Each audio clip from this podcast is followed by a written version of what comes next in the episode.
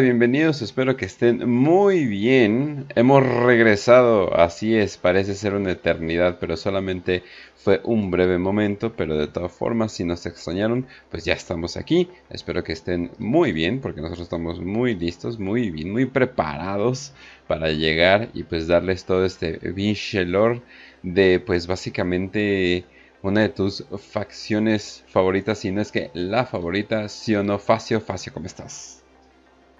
Muy bien, Kench, aquí ya regresando otra semana de WP. El, la semana pasada no hubo episodio. Una disculpa, hubo. Bueno, por lo menos yo tuve cosas en la agenda, entonces no pude, no pude grabar. Pero ya estamos de regreso y lo vamos a celebrar con un video de los salamandras.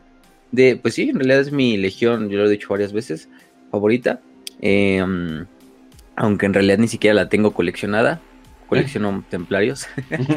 Pero es que digo, las salamandras tienen ese, esa parte de mi corazón, pero a nivel de miniaturas me decanté por templarios porque ya era una propia facción y no tenía que comprar este bits para armar salamandras. Entonces dije, pues templarios y los templarios, digamos, detrás de los salamandras son mi segunda capítulo Astartes favorito.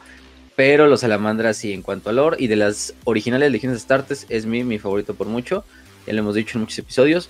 Este no es nuestro primer episodio hablando de salamandras, es el primer episodio hablando de la Legión y del Primarca como, como tal, o sea, en un episodio dedicado a su organización, doctrina, forma de hacer la guerra, su semilla genética, etc.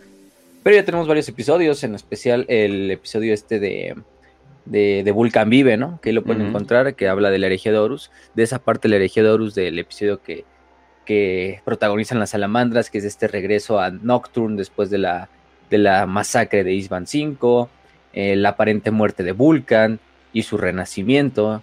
Y posteriormente vamos a estar hablando de otros eventos importantes en esta saga que tenemos nosotros de la, de herejía de Horus, que es la parte de, la vieja Terra, eh, etcétera, etcétera, ¿no? Entonces, pues la historia de Vulcan no acaba todavía en la herejía de Horus, pero en esta ocasión vamos a hablar en general de toda la legión, no solo en la herejía, sino en el milenio 41, incluso antes de la herejía, entre otras cosas, ¿no? Un panorama general de la Legión, un capítulo introductorio y así de la Legión. Y pues nada más eh, desearles una buena semana y donde quiera que estén escuchando este episodio y un saludo a todos. Así es, así es. Y también nos acompaña Raz.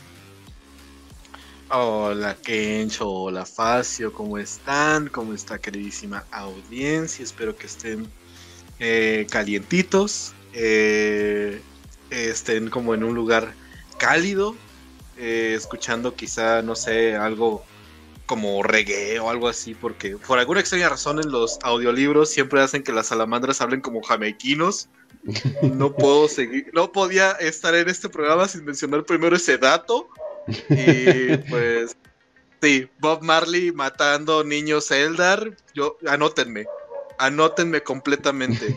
Eh, un saludo, un saludo al club de fans de Raz, los racistas, como no, como chingados. Exacto, claro que sí. claro que sí, los amo. Que yo creo que van a cambiar eso. Ahorita que estaba pensando, yo digo, yo creo que van a cambiar eso de Vulcan, de que, o sea, de que no es propiamente de raza africana, sino de que tiene más bien, ¿cómo se llama este? ¿Cómo podríamos decirlo? Efecto Eh, en su piel. O sea, yo creo que eso. Yo creo que eso sí ya sería muy lejos. O sea, yo creo que eso ya, ya, ya no lo podrían aguantar. Si lo mantienen, mis respetos. Pero yo creo que uno de los primeros cambios que vamos a ver ya cuando el lore se vuelve un poquito más común es como, ah, sí, los salamandras tienen la piel negra, pero Vulcan ya era negro, ¿eh? ya, era negro, ¿eh? no, nos no nos hagan nada, ¿eh? ya lo era, ya lo era. Sí, oye, pero ¿por qué está siendo interpretado por, no sé, Bruce Willis? No, bueno, ya Bruce Willis ya vale verga, pero bueno. O sea, sí, ah. definitivamente siento que van a tratar de cambiarlo, pero pues bueno. Ya sin controversias ni nada por el estilo, eh, ¿cómo podemos empezar este episodio? Bueno, antes, antes de empezar el episodio, eh, queríamos hablar un poquito de cosas que han sucedido en las últimas semanas.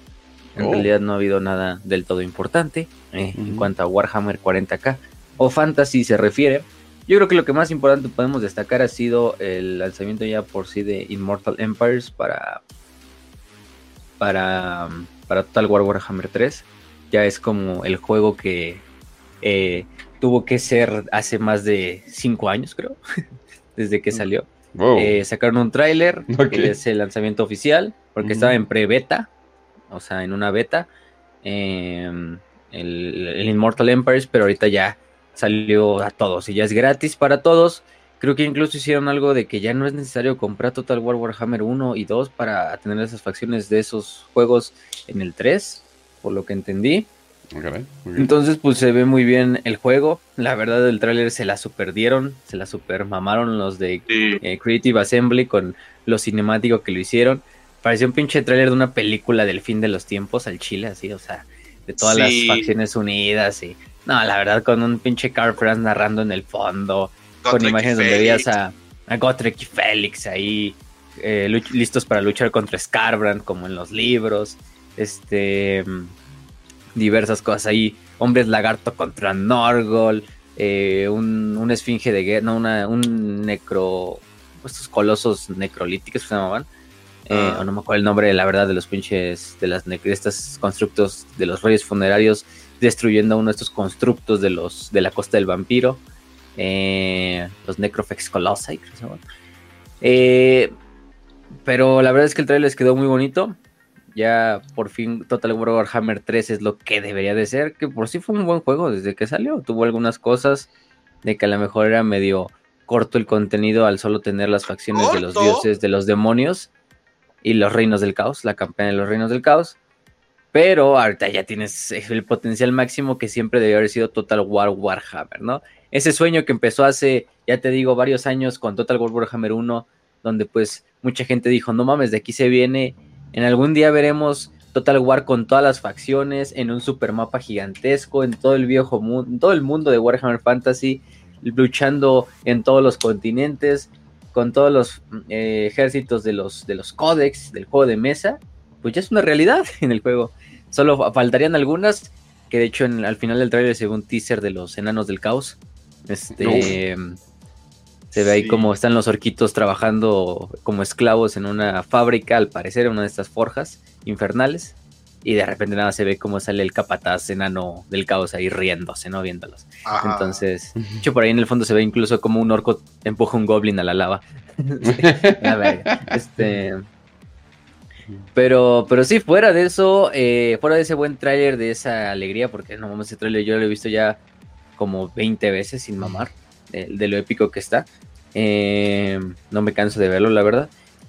Pues eh, no hubo otras noticias en cuanto a Warhammer 40.000. Ha habido noticias, eh, sí, en Warhammer Community de nuevos fechas de lanzamiento para ciertos libros, para ciertas cajas de miniaturas que se habían anunciado, como la de Agastus, tenientes, tenientes primaris, etcétera, etcétera, etcétera. Eh, tanques, el tanque sicariano de la herejía de Horus, entre otras cosas. Pero fuera de eso, en realidad no, no ha habido nada, ¿eh? No, no ha habido nada. Por ejemplo, creo que hoy se anunció un nuevo eh, muñequillo, un automaton para, para Necromunda, el Sanctioner Pattern de, de, la facción de Lord Helmwar, o de los Enforcers. Entonces es lo único en realidad que se ha mencionado hoy.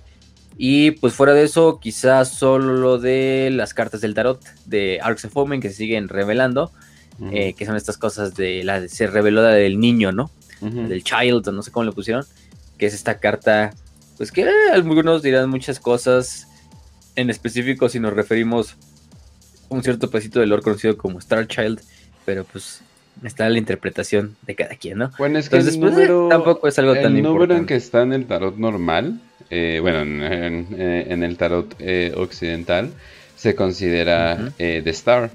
Y pues obviamente es pues mucho como que pues energías, estabilidad. Hay otros que los interpretan como un tipo de sabiduría. Pero pues la, carta de aquí dice The Child. Entonces es como que pues, como que naturalmente quieres, ¿no? Así como que The Star Child. El niño estelar. Ajá, ¿no? Entonces como que naturalmente quieres, quieres hacer eso. Y pues sí, completa, completamente válido. Pero de Star Child, o sea, no sé, o sea, porque muchos lo interpretan mucho como eh, Thor o Odin, y eso es como que eso más bien yo lo veo más bien como este, eh, ¿cómo se llama? Eh, quiero decir Fenrir, pero no. Se me fue el nombre, Dios mío. Ah, ¿De, ¿Lehman? ¿de quién? Lehman, perdón, sí, es que se me fue con el Ross. Ah, sí. Y quería decir, Fen- y quería decir Fenrir y luego quería decir Ferrus, entonces como que me, me fue a la verga. Pero sí, entonces como que más bien, yo más bien otro diría como Lehman y es como que, oye, pero ¿qué tal si los dos? O sea, ¿qué tal si los dos? Y ya como lo hemos visto desde hace mucho tiempo, pues, oye, ¿qué tal si, si pelean, no? O sea, ¿qué tal si regresan pero no están del mismo lado, no? O algo por el estilo. O sea, todo eso a mí se me hace como que una muy buena idea como para mantener esto como Grim Darkness de, de Warhammer, pero veremos. Veremos qué pasa. Todo esto es eh, simplemente es fantasías mentales. Sí, sí, sí, no, o sea, Güey. eso al final no tenemos nada confirmado y, y aunque ya salieron dos libros de Dark Omen, que han sacado muchas cosas interesantes. Si son Sí. fans de las hermanas de la batalla ya sabrán por qué, pero si son fans del Bueno. caos. esas son otras, otras cosas que hablaremos en el episodio que les debemos, ya no lo pudimos hacer, de hecho decidimos hacer este porque pues eh, no hemos conseguido el libro de Arcs of Omen Angron, pero bueno, ese yo creo que ya mínimo para la siguiente semana al menos les damos el episodio de, la, de Arcs of Omen Abaddon. Entonces ese ya lo tengan en, ya tenganlo en mente. Eh, aunque de todos modos ahí están los episodios, ¿eh? La voz de Horus ya le hizo un episodio. Mm, creo que la voz de Horus sería el episodio que yo más les recomendaría. Eh, ellos hicieron una narración prácticamente de Arcs of Omen, Angron y Abaddon. Entonces vayan a su programa. Si no lo conocían, pues no sé en qué hoyo estaban metidos. Eh, pero, pero pues vayan a ver la voz de Horus ahí en Evox. Y ellos ya le hicieron un episodio totalmente narrativo a esa parte. Nosotros lo vamos a hacer a nuestra manera, ya saben, un resumen a, a- a lo, a lo. No le voy a decir Memes breve porque nosotros nunca somos breves pero pendejeando o de una forma no tan narrativa como lo hacen ellos. Entonces, cada quien, dependiendo del estilo que les guste, pues vayan a verlo. Quizá pueden ver ese y a nosotros les damos un resumen también. Ajá. Pero eso será la siguiente semana. En esta ocasión vamos a hablar de una Legión Astartes, como es ya es tradición, y serán los salamandras. Ahora sí. Creo que, creo que es todo. No sé si quieren decir algo más antes de ya empezar como tal. Yo solamente tengo que decir unas palabras. Kench, Facio. ¿Alguno de ustedes ha, alguna vez ha horneado un pastel? Bueno, yo no. Digo, bueno, sí. o sea, un pastel bueno. no, pero galletas. Ah, sí, como cuentan. Ok, ¿Y, y se podrían considerar pasteleros o algo así? No, ¿verdad? No, la verdad es que no. No, para nada. ¿Alguna vez han ganado una carrera? He llegado en los primeros lugares. No la he ganado como tal, pero ¿Y, y te consideras un velocista? mm, tampoco, tampoco. Ok, y, y más importante, ¿por qué la pinche sociedad, güey? La ¿Por qué sociedad. la maldita sociedad quemas un niño Eldar y solamente te refieren como el mataniños Eldar, güey? El Como racista. El. El Fan de Con raza. un lanzallamas. Suena como una máquina que compras. El mataniños 3000. Yo lo Es compraría. que pinche Volcan alias el mata el mata viejitas o así casi. Ajá. Este. Vamos a hablar, ahorita gente vamos a dar el contexto de por qué a Volcan le conocemos por ese apodo. Nuestro apodo aquí que le dimos en Warhammer para Prietos eh, no es un apodo oficial, pero le quedaría bien, ¿eh? Este. ¿Sí? Eh, Child Killer. no sé. Ah, Este. No Sí, mames. Child Roaster, no sé. Pero bueno, el es que. Es el Kentucky Fried Children, güey. Ah, bueno, también, también. oh, referencia mexicana. Ujú, ujú. Demonios, eh. Pero- Chingado. No iba a decir una cosa muy, muy, muy de humor negro, muy funable. Mejor, mejor me la guardo. Dejémoslo eso a los pinches güeyes de Twitter como el Adrián Marcelo. Este. Tiene que ver con cierta guardería de, del 2011. Pero- Oh, ok. Pero no, ya, ya. Vámonos otra, a otra cosa. Este. Mm, ¿Qué, estábamos? Bueno, sí, ¿en qué estábamos? Estábamos en. Salamandras.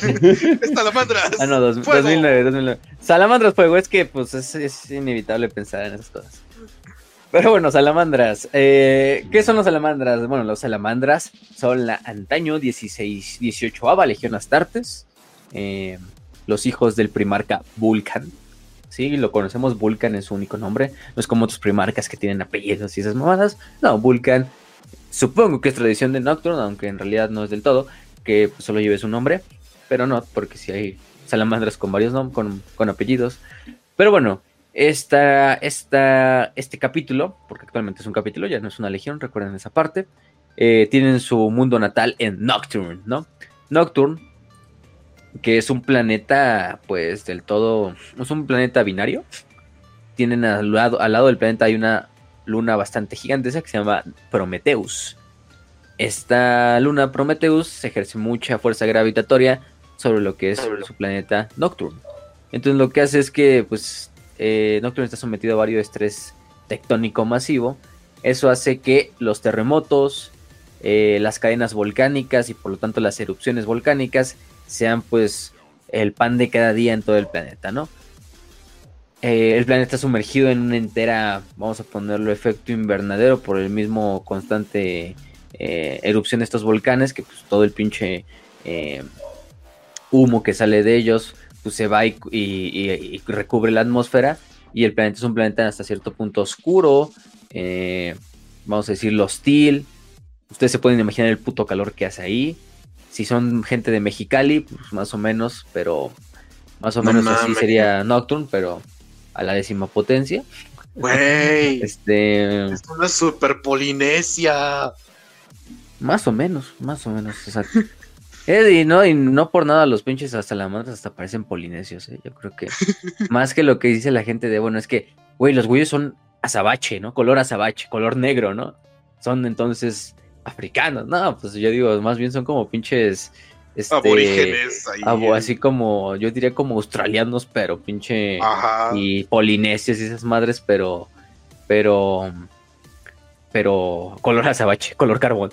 Este, vamos a hablar un poquito de por qué se ven así. Sus colores distintivos son el verde, el negro y el dorado, o el naranja también en su defecto, que representa el fuego, final de cuentas. Y su especialidad es, creo que es un poquito obvio, eh, es el uso de armas de, eh, de fuego, ¿no? O armas que disparan flamas, ya sea lanzallamas, ya sea meltas, ya sea entre otras cosas, pero también en la forja de, artefactos, de armas, de vehículos, de muchas cosas. Entonces, el salamandra ideal es un guerrero, pero al mismo tiempo es un forjador. Es un güey que se dedica al metal, un herrero, un artesano, ¿no? En toda la palabra. Y lo más importante también, sigue siendo un ser humano por arriba de todo. Si algo es lo que más, digamos, eh, caracteriza en el oro a, a los salamandras, pues es su bondad frente a lo que es la gente del imperio en su totalidad, ¿no? Es decir, ese autosacrificio que los salamandras siempre exponen en incluso las situaciones más, más, más horribles, donde la humanidad, donde el pueblo del imperio, la gente común, está antes que todo, ¿no? Incluso antes que sus propias vidas. Entonces yo creo que es lo más importante de los salamandras. Eh, en cuanto a su cosmovisión, ahorita vamos a hablar de que ellos tienen un culto propio, que es el culto a Prometeo, o el culto Prometeo, em, que tiene que ver mucho con el autosacrificio, eh, entre otras cosas. Pero pues eso es lo que más los distingue, ¿no? Esa, ese autosacrificio por la población del imperio. No van a ver ningún otro capítulo Astartes. Bueno. Hay, algunos que intentan más o menos llegar así. Lo, incluso, incluso diría, sorprendentemente los lobos espaciales son uno de ellos. este, pero pero no, o sea, pero como lo hacen los, salamandras, no lo, no lo, hace otro, otro capítulo hasta Que incluso se lo ha llevado a problemas con otros capítulos, con otras legiones, en la herejía, bueno, en la Gran Cruzada. Te hablo a ti, Amos de la Noche, eh, etcétera, etcétera. Malevolentes. Te hablo a ti, Marines Malevolentes, también. Pero. Templarios negros. Templarios, ni se diga. Caballeros grises, ni se diga. Etcétera, etcétera. Entonces no es raro, no es raro ver en zonas de guerra salamandras incluso movilizando eh, recursos enteros humanos y militares eh, para incluso salvar o evacuar una ciudad. Así, ¿no? A lo mejor incluso pueden perder varios salamandras hermanos de batalla en, el camino, pero la misión principal es evacuar al mayor número de civiles, salvar al mayor número de civiles, proteger al mayor número de civiles y, y eso significa que incluso si el último hermano salamandra que está presente en ese campo de batalla tiene que que dar su vida, pues así será, ¿no? Entonces, es lo más importante de los salamandras. Aparte, sí, de su especialización en cuanto a, las armas de fuego.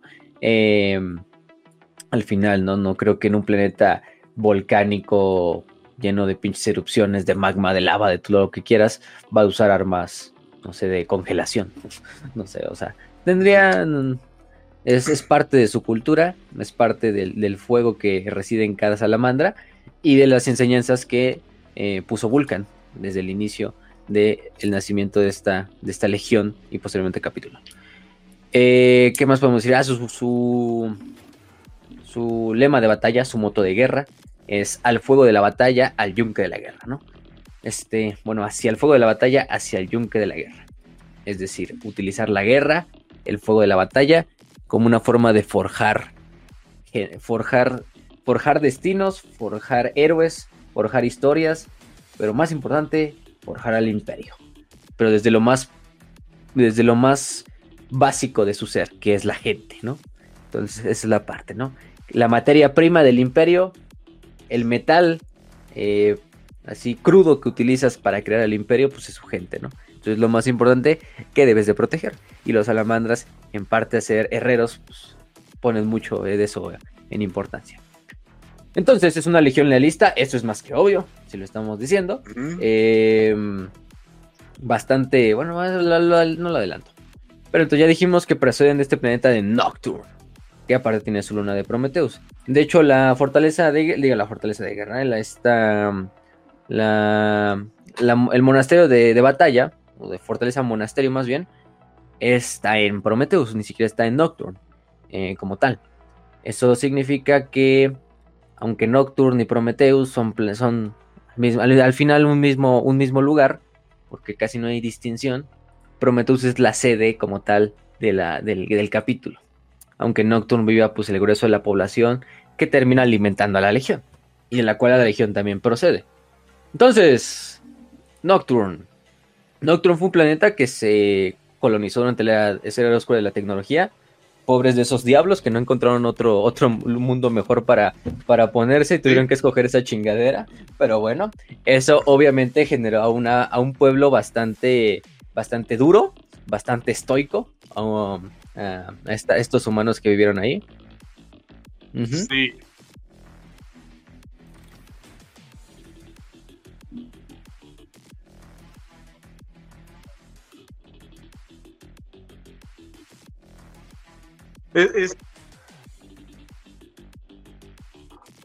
Güey, ¿sabes qué, güey? Mira, terremotos y un chingo de contaminación. Es básicamente Santiago de Chile, güey. Huevo. Así que ahí tienes la respuesta, güey. Pues ya, los humanos siempre vamos a. Lo que hago los humanos es que siempre vamos a pinche hospedarnos en los lugares más horribles que puedan existir y vamos a terminar dominándolos. Entonces, eso es lo, lo bonito. este. Un lago así rodeado por una pinche cadena montañosa que no deja que escape el aire, rodeado por un pinche volcán que puede erupcionar, eh, con una pinche cadena en donde se unen dos placas tectónicas. Puso el no es muy diferente, no es muy diferente, ¿eh? la verdad, Nocturne. Nocturne también es conocido por su gran aire tóxico, por lo mismo que es el humo constante que está saliendo de los volcanes. Además de incluso de una atmósfera hasta cierto punto que no protege del todo contra los rayos eh, ultravioletas y la radiación ultravioleta del sol de su estrella. Entonces, de hecho, eso tiene que ver un poquito porque los salamandras se ven como se ven. Entonces, es lo interesante. Hay que tenerlo en cuenta. La gente de Nocturne no es de ese color como son los salamandras. Cuando les implantan la semilla genética de Vulcan, se vuelven de ese color.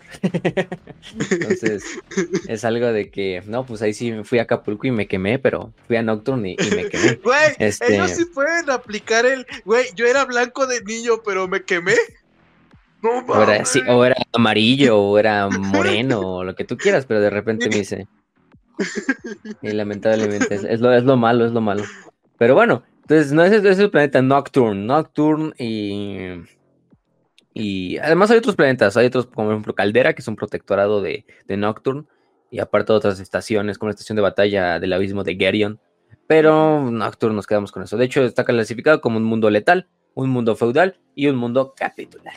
Entonces, eh, eso es importante. Aparte, Nocturne orbita un sol en un ciclo de 15 años, es decir, su año dura 15 años nuestros de Tierra, girando en torno a su eje, en un sol, en un ciclo del día, un día que dura 8 horas.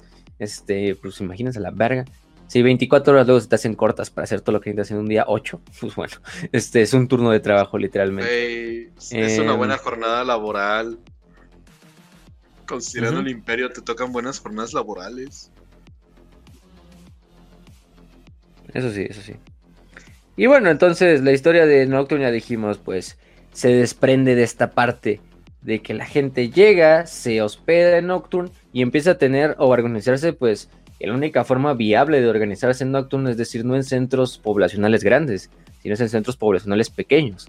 Que se mantengan comunicados entre ellos, sí, pero que sean pequeños y que estén en zonas estratégicas, principalmente ya sea en el subsuelo eh, o en la superficie, pero en lugares lejanos a las cadenas montañosas, a los volcanes, o lejanos o o, en zonas donde las placas tectónicas no sean tan activas como en otras partes de Nocturne. Es imposible que vayas a, salvarte de cualquier pinche terremoto que vaya a haber, pero por lo mismo la vida en Nocturne se desarrolló incluso hasta cierto punto en, en hacer ciudades pequeñas, no altas, obviamente no vas a construir ciudades altas ni verticalizadas en estos tipos de planetas, va a ser lo contrario, no hacerlas horizontales y hacer casitas y aldeas.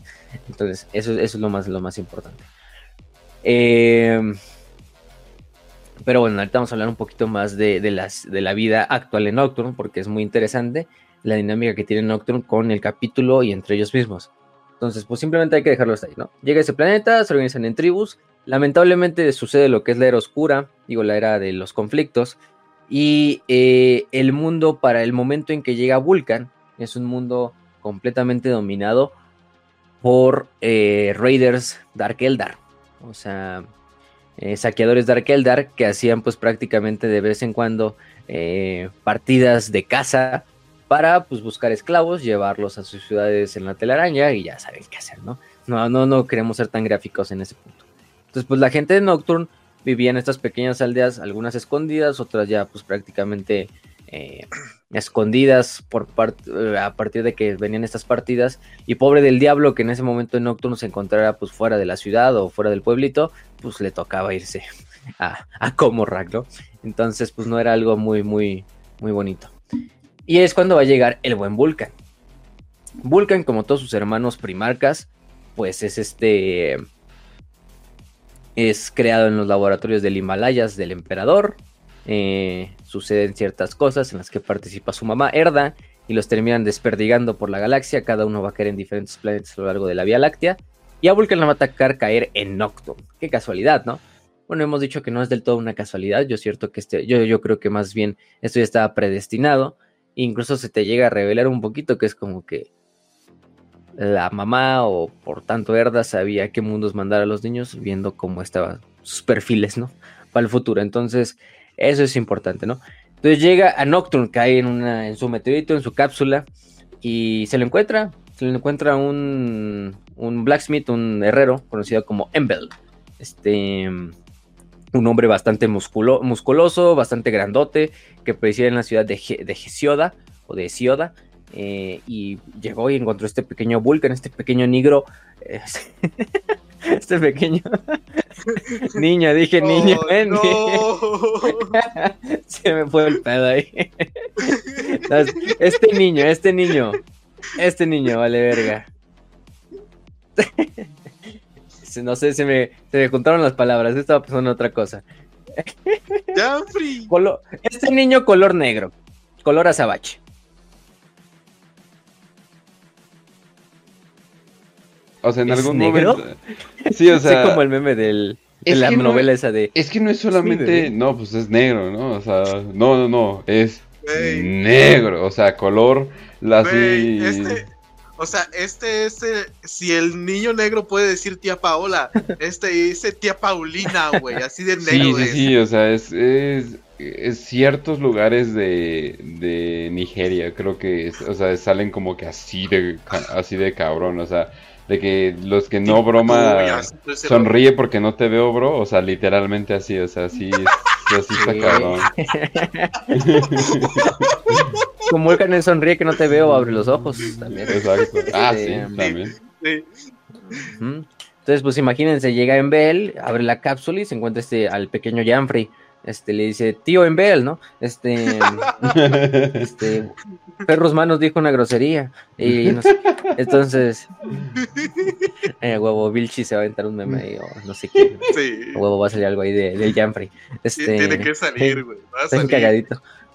Pero, pero bueno, es colombiano, ¿no? Bueno, no se me vale verga. Pero bueno, el chiste es que Bell dice, no mames, ¿qué pedo con este, este morro, no? Pues está, en esta color carbón, azabache, esto no es normal. Dice, pues este niño es un héroe, este niño es, es el, que está profetizado en las enseñanzas del culto prometiano. Porque el culto prometiano no lo, no lo crea Vulcan.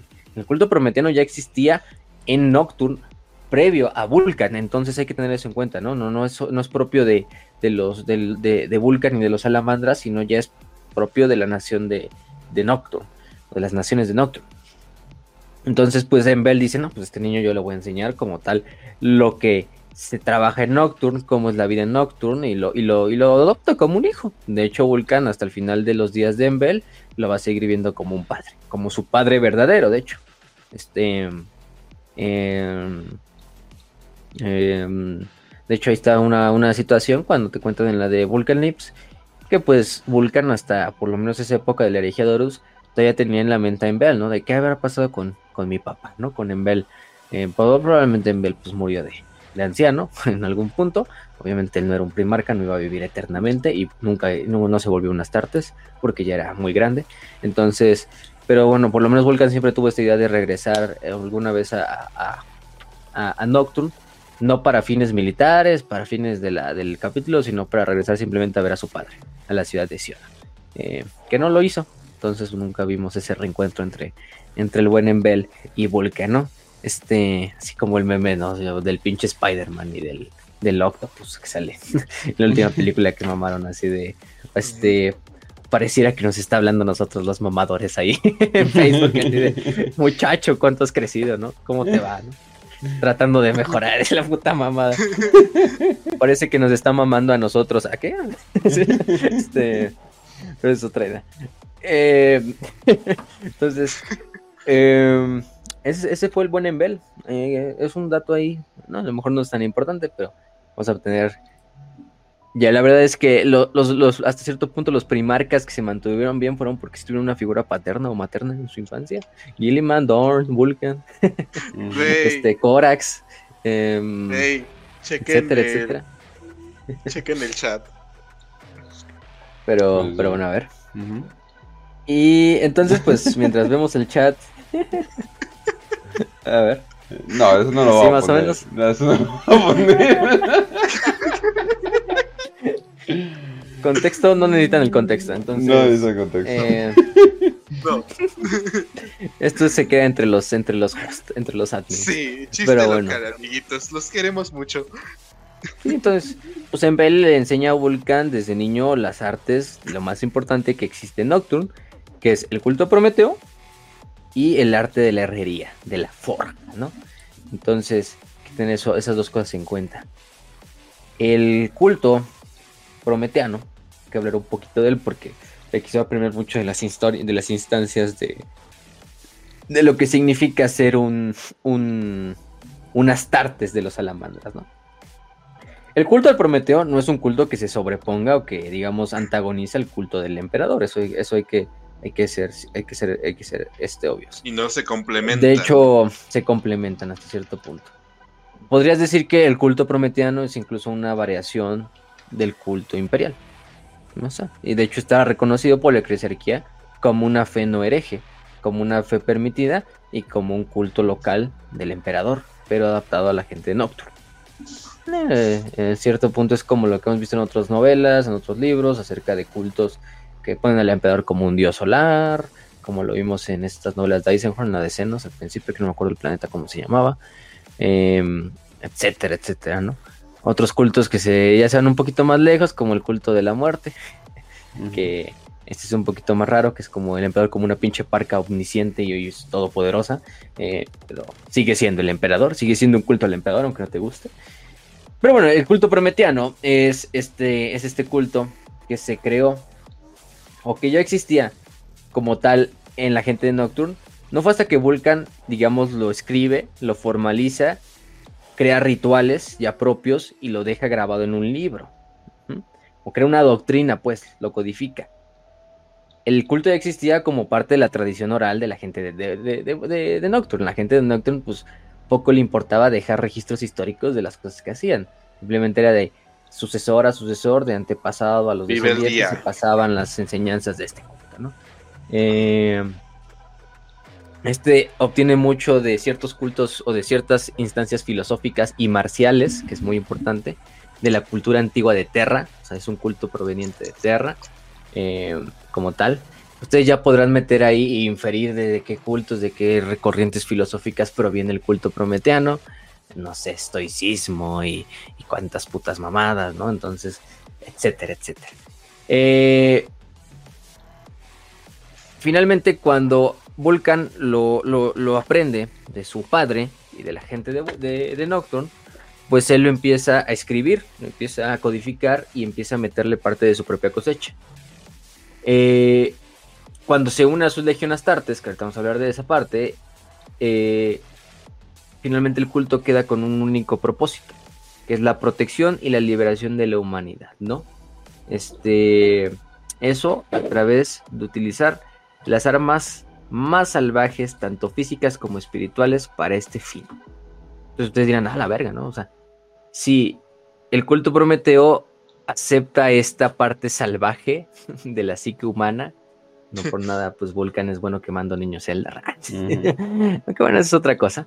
Este, pero es a partir del, de este, de lo, del salvajismo. Pero no es un salvajismo así de no mames, como un pinche perro, como si fuera un lobo espacial, ¿no? O sea, en partes de la. Ese salvajismo se refiere más a la inmolación de uno mismo como ser humano para convertirse en un beacon of hope, como quiero decir, como una llama de, esperanza con la cual voy a proteger y liberar a la humanidad. Entonces por eso es que el autosacrificio y el culto al fuego como este elemento purificador, este elemento, esta dualidad que también ven el fuego los salamandras, que es un elemento destructor, sí, porque el fuego destruye, quema, arrasa, pero también un efecto purificador, un efecto liberador, un efecto protector, ¿no? El fuego protege, ¿no? Contra ciertas cosas, contra la corrupción. El fuego purifica esa corrupción, purifica esa enfermedad, purifica esas impurezas hasta cierto punto. Pero también es la fuerza destructora que utilizamos como instrumento para llegar a ese fin. Entonces está muy padre esa parte de, de utilizar la llama, ¿no? El fuego, y qué más que en pinche Nocturne, que es un mundo que literalmente está incendiándose, porque es lo como lo podemos poner, que es, que es ese, desmadre, ¿no? Em, y el, te digo, el culto entonces se basa principalmente en varios conceptos. Estos conceptos, que en teoría podemos nombrarlos como el autosacrificio, la autosuficiencia, la lealtad, el deber, la paciencia, la conciencia, la autodisciplina y la resistencia. son los más importantes, de hecho esos dos últimos. La disciplina y la resistencia. Son los pilares como tal de las enseñanzas del culto prometeo y del culto al fuego que se vive en Nocturne.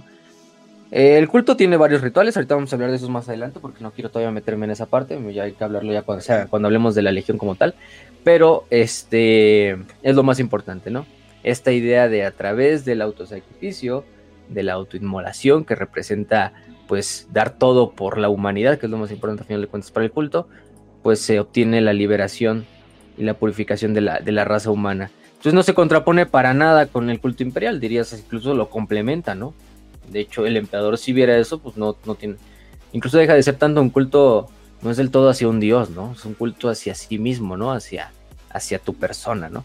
Entonces, es lo, es lo que yo creo que principalmente desemboca más importante. Y está bien, el emperador dijo, está bien.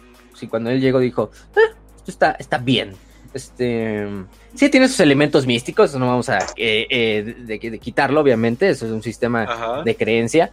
Em, es como lo que dice, no, es que el budismo es una filosofía de vida. Pues sí, güey, pero también es una religión. Pero también es una religión. Sí, o sea, entiendo esa madre que quiere decir que es una filosofía de vida y que es una religión y que la verga. Pero, güey, el que la fundó, el que la fundó era un religioso, güey. pinche Buda, no. O sea, al final de cuentas no la creo que, ah, sí, güey, esto va a ser para influenciar pinches white chickens del siglo XXI. O sea, no sé, no mamás. Este. Mamás de yoga. Entonces, de hecho, el culto no tiene como un. No, no, no, no, no involucra el creer en dioses, sino creer en la humanidad. Em, como tal. En el fuego interno de la humanidad. Que es un fuego que se debe de criar, es un fuego que se debe de cocinar o de eh, cuidar desde dentro, como lo es el fuego eh, del hogar. De hecho, tiene mucho que ver, por ejemplo, ahorita ya viéndolo bien, con el culto a, a Vesta, ¿no? O a Estia, para los griegos. Que finalmente el culto a Estia y el culto a Vesta, depende, Vesta es la romana, esta es la griega, que era la diosa del fuego, la diosa del hogar, la diosa de la familia, del núcleo como tal era representado a través del fuego. De hecho, cada ciudad griega tenía un fuego gigante en el centro que era como el, representante de, este, de esta calidez del hogar, pero también de esta unión entre la familia. Porque ¿cuál es el lugar, digamos, donde se calienta el hogar, donde se calienta la familia, donde se une la familia? Pues es la cocina. Es el lugar donde está el horno, es donde el lugar donde se cocina, es el lugar donde está el fuego primigenio que le da calor en sí a toda la ciudad, a toda, calor y sustento a toda la familia y a todo el hogar.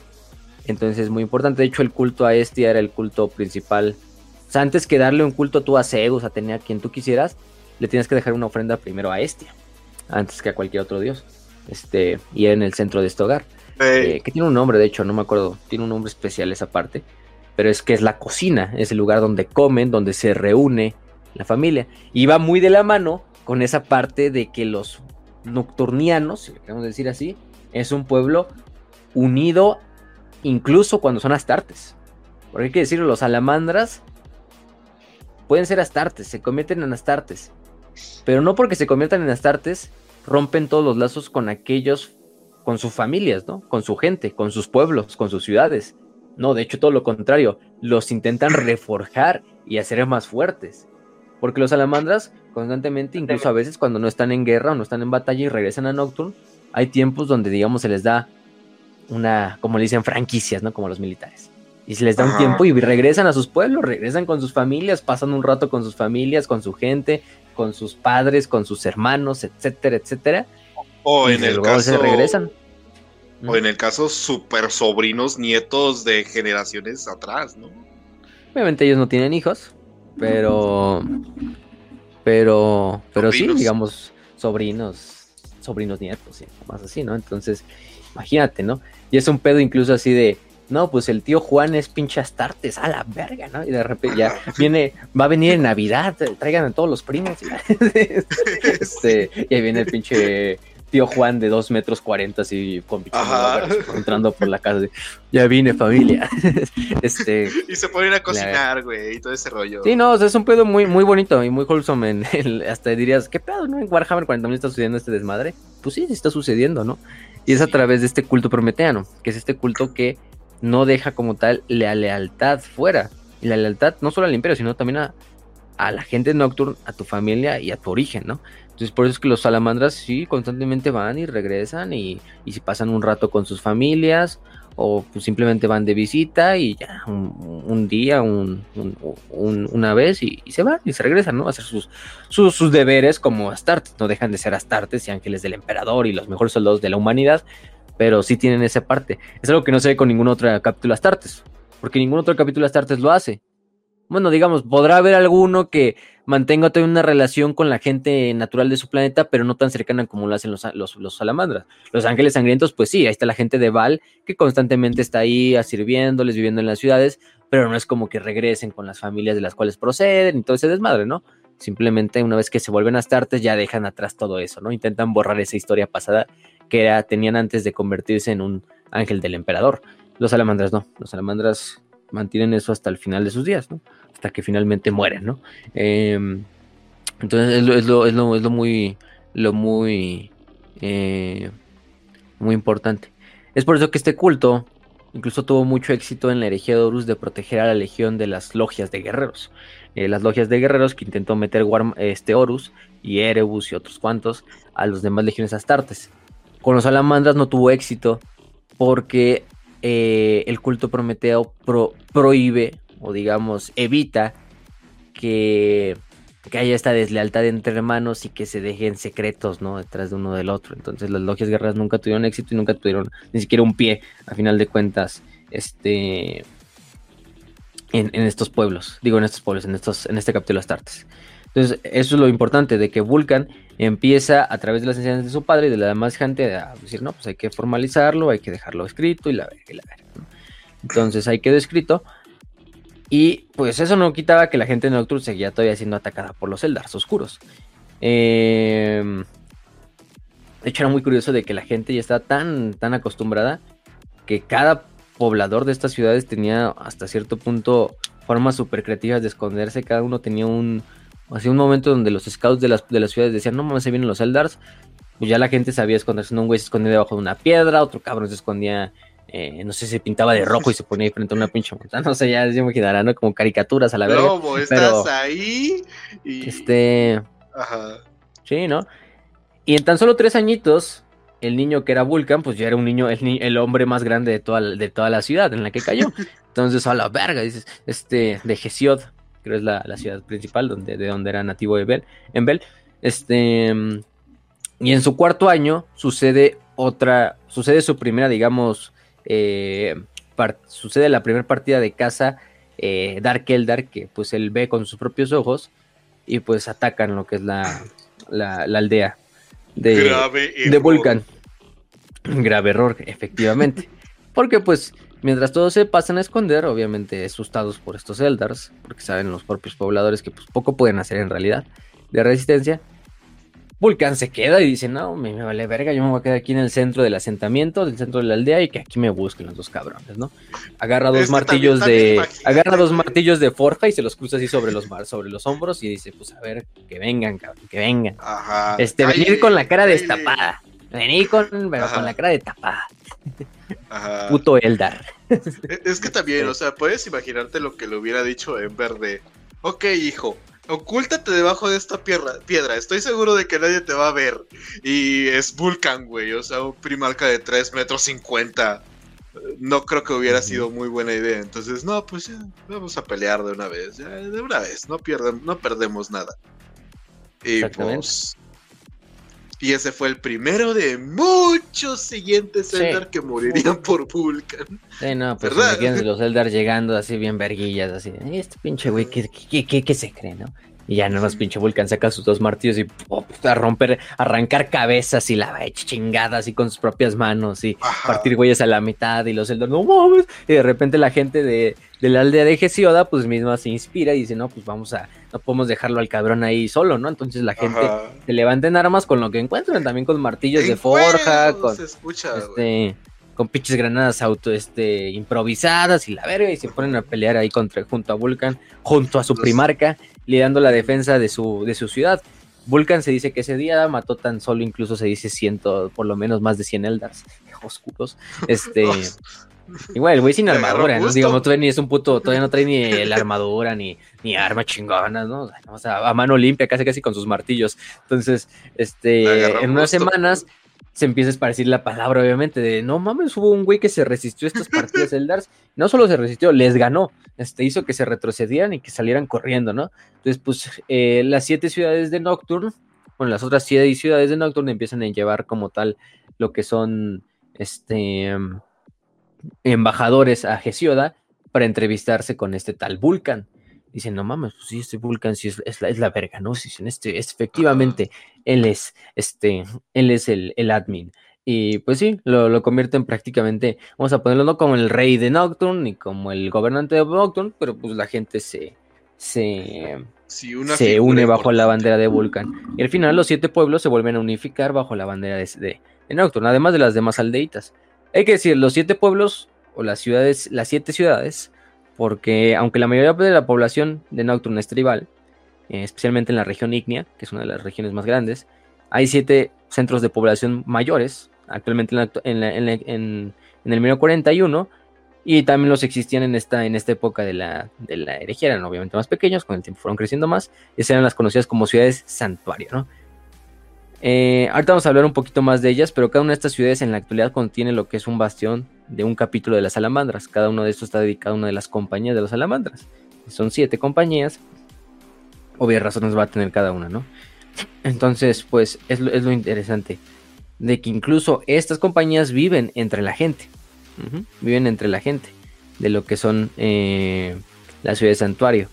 Eh, es muy cagado porque con excepción de los neófitos y la primera compañía que es la de veteranos, los Fire Drakes, eh, la mayoría de los salamandras incluso mantienen domicilios privados en Nocturne y en las ciudades santuarios. Entonces tienen sus casitas, ¿no? Así se pinche. ¿Te imaginas, güey? O sea, la, situación de vecino, tengo que ir de campaña, cuídeme la casa, aquí tiene, estas son las llaves y son unas llaves que son del tamaño de su brazo, güey. No. así, ¿no? Pinches casotas así. Es así como en el GTA. de cuando el Franklin se va a vivir ahí a, la Beverly Hills. Y el amor así de, mames, ya nos, nos desconociste. desconociste a tu gente. casi, casi. Este. You fool. Este. este. Solomon. Pero bueno, el chiste es que se van a estas ciudades, ¿no? De hecho, vamos a nombrarlas. La ciudad de las siete ciudades es Temis, que es la ciudad de los reyes guerreros, así se le llama, cercana a lo que es los planicies arridianas. Eh, es muy conocida por los guerreros que da, produciendo hombres de tamaño excepcional. Es decir, de ahí salen muy güeyes muy grandotes y, bastante poderosos a la hora de luchar. Que al momento de convertirse en unas tartes, pues dicen, no mames, a la par. Entonces, Temis se especializa en generar estos guerreros y también cazadores, ¿no? Eh, de hecho, digamos, la gente más grande de todo Nocturne se da en Temis. Este. Eh, sí siguen el culto Prometeo, pero de hecho muchos de sus rituales son diferentes a los otros pueblos de Nocturne y se basan principalmente en sobrevivir o cazar diferentes depredadores que habitan en las planicies cercanas, ¿no? Las planicies arridianas. Luego tenemos Epimetus, que es la ciudad joya, la ciudad, sí, la ciudad joya, que está al norte de Hesioda, eh, y es la única ciudad que está cercana a un océano. Epimeteus o Epimetus está situada en lo que es el mar acerbiano. Eh, prácticamente tiene lo que es una, punta larga, una spire, eh, donde habitan prácticamente lo que son los, los lords y los jefes tribales de la, de la ciudad. Eh, y pues prácticamente lo que es conocido Epimeteus es por la calidad de pescadores que dan. Estos pescadores que se dedican a la pesca con lanzas. Eh, se supone que al momento de convertirse en Astartes y de que los reclutan, pues son quizá incluso de los mejores, por lo menos como tal, podemos decir, Astartes en cuanto se trata de aventar cosas con las manos, pues vienen de Pimeteus. Y eso también les da importancia para los que llevan armas, por ejemplo, eh, como tal, arrojables. Eh, incluso son famosos por cazar un tipo de ballenas gigantes que habitan en el mar que se llaman ballenas Norl, eh, con un picto de la fauna. Pero bueno, Luego tenemos Eliosa, que es la ciudad eh, baliza. Esta ciudad que está rodeada por muros de una piedra blanca, como de, piedra caliza. Eh, se supone que tiene este nombre porque el sol refleja de lleno contra estas, contra estas piedras y hace que el reflejo sea totalmente blanca la ciudad, ¿no? Como si fuera una baliza, un faro, etcétera, etcétera. Eh, está cercano a uno de los océanos, que es el océano Geysar. y como tal es conocido también por que los hombres de Eliosa son muy buenos en cuanto a técnicas de combate sin armas, es decir, en las artes marciales. vemos que cada una de las ciudades se especializa en diferentes cosas, ya sean marciales o incluso no solo marciales, sino eh, fuera de lo marcial como la pesca, ¿no? Como Epimetus. Aetonian, digamos, hay unos pueblos más guerreros, otros menos guerreros, pero al final de cuentas todos son gente bastante, bastante resiliente. Luego tenemos a Etonian, que es la punta de fuego, eh, está cerca de lo que es también el Mar Geysar, pero al este. Eh, y está nombrada así por una pira o una punta monolítica de una roca ígnea que prácticamente cruza el centro de la ciudad, ¿no? Tenemos a Claimene, que también es conocido como el, centro de los mercantes, eh, especializada en lo que es, pues, las mercancías y el comercio con las demás ciudades. Todo tiene que pasar por Climene y además es una ciudad muy difícil de asediar. Quizás es la ciudad más difícil de asediar de todo Nocturne porque es la más fortificada, por lo mismo. Luego tenemos a Hesiod, o a Hesioda, que es la ciudad de los reyes tribales, también es la ciudad real. De hecho, la mayoría, digamos, podemos decir que es de las ciudades más grandes, o quizá incluso la más grande. Sí, es la más grande como tal de todas las ciudades santuarias. Aquí incluso se encuentra lo que es la bóveda de las remembranzas, que ahorita vamos a hablar un poquito de ella más adelante, que es uno de los lugares, vamos a decir, sagrados o como tal, sí, sagrados del capítulo de los Astartes, de, las, de los salamandras y además es la ciudad que vio nacer a Vulcan. Bueno, vio llegar a Vulcan, entonces por eso es muy, muy importante. Em, y ahí residen la mayoría de los reyes, líderes de varias tribus de Nocturne. Este, etcétera, etcétera. Entonces es más o menos la aristocracia de Nocturne, que no es una aristocracia como en otros mundos imperiales, es una aristocracia obesa, de gente decadente, no. En Nocturne, la aristocracia en realidad son guerreros tribales, son líderes, chieftains, este, eh, caciques de guerra porque la gente de Nocturne sigue teniendo esta cultura tribal guerrera hasta el día de hoy. Entonces no es una, eso es lo que bastante les va bien a, Nocturne. Y no tienen esos mismos grados de corrupción que los vas a ver, no sé, en Necromunda, por ejemplo. Y luego tenemos a Scarrock, la espina del dragón, cercana a Climene, eh, entre lo que es el delta del río Tarken y el océano Geyser. Y y son las ciudades que junto a Climene también es de las más difíciles de asediar porque prácticamente está rodeada de lo que es un ambiente totalmente hostil, tóxico, lleno de humaredas, lleno de geysers, lleno de que son de, nubes tóxicas y de todo tipo de fauna peligrosa.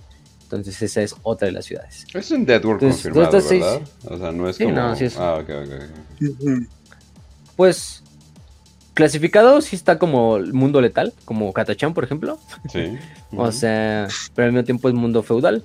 Entonces, hasta punto, hasta cierto punto, Mira. es preferible, yo diría es preferible vivir en Nocturne que en Katachan, eso es más que claro, pero bueno, no sé, la verdad, bueno, depende, no, sí, no, sí, no Katachan, Katachan está más cabrón. Solamente voy a decir una cosa, güey. Es que en la selva como que se te puede saltar algo de la nada o de repente, ups, hiciste enojar una rana, o sea, y, ya, valió verga todo tu escuadrón. Sí, o sea, y otra cosa es, árbol, ¿no? y otra cosa es como una actividad volcánica, o sea, la actividad volcánica pues puedes correr, puedes prevenirte, puedes, o sea, puedes como que estar preparado para ella, ¿no? No, no es no es del, de la nada va a salir algo, ¿no? Yo voy a decir una cosa y ese planeta hizo que la Guardia de la Muerte corriera despavorida, güey. y valiera completamente madre. Llegaremos a ese punto quizá en la historia, pero sí, ese mundo es peligroso. Pobre Guardia de la Muerte. Porque, bueno, hay que hablar de una vez ya que estamos hablando de Nocturne, un poquito de sus desmadres, o sea, para aprovechar, tiene otras regiones importantes, como estos océanos que hemos dicho, el río, todo tiene este desmadre, pero sí tiene fauna bastante peligrosa. Tienen, por ejemplo, los dactilidos, que son unas criaturas saurias voladoras, este, que pueden agarrar a un hombre adulto y llevarlo con las patas. Los Dregnir, que son criaturas como, como diminutas, como lagartijas de fuego, que están asociadas con visiones y profecías. Hay ciertos tipos de golems, que son eh, estatuas de Onix creadas por, por miembros de liberarios de salamandras, que pues no son hostiles, simplemente están ahí vagando por los desiertos en las ciudades, valiendo a verga. Este, Just chilling. Aquí, pinches golems. Solo Este, este, esta mascota se me hace muy linda. Bueno, vaya. Luego tenemos a los Gorladon, que son monstruosos, de criaturas draconianas monstruosas con un con tres cuernos, así como si fueran. Prácticamente son como Triceratops. como esos pinches. Eh, eh, dinosaurios de tres cuernos. Tenemos a las famosas ballenas Norl, que si lo explicamos son mamíferos agresivos, carnívoros que habitan en los mares. Eh, imagínense como lo que sería, mm, ¿cómo lo podemos poner? Literalmente un, un, un narval. ¿Se conocen estos narvales que tienen estas como picos aquí en la Sí, sí, sí, son como ballenas de unicornio, güey. Sí, como estos venas unicornio, pero lo más cabrón es que están cubiertos por una capa de magma y de roca volcánica. la verga. Entonces, imagínense ese puto. Son gigantescas, ¿no? También sabemos. Este. Vamos a los lacertidos, que son unas criaturas barbadas y con llenas de, de hojas nativas de las planicies escorias. A los leónidos, que son predadores apex de las planicies ardianas, cazados por los temianos. Eh, no hay tanto una explicación, pero bueno, por el nombre Leónido pueden imaginarse que es como un tipo de bestia leonina.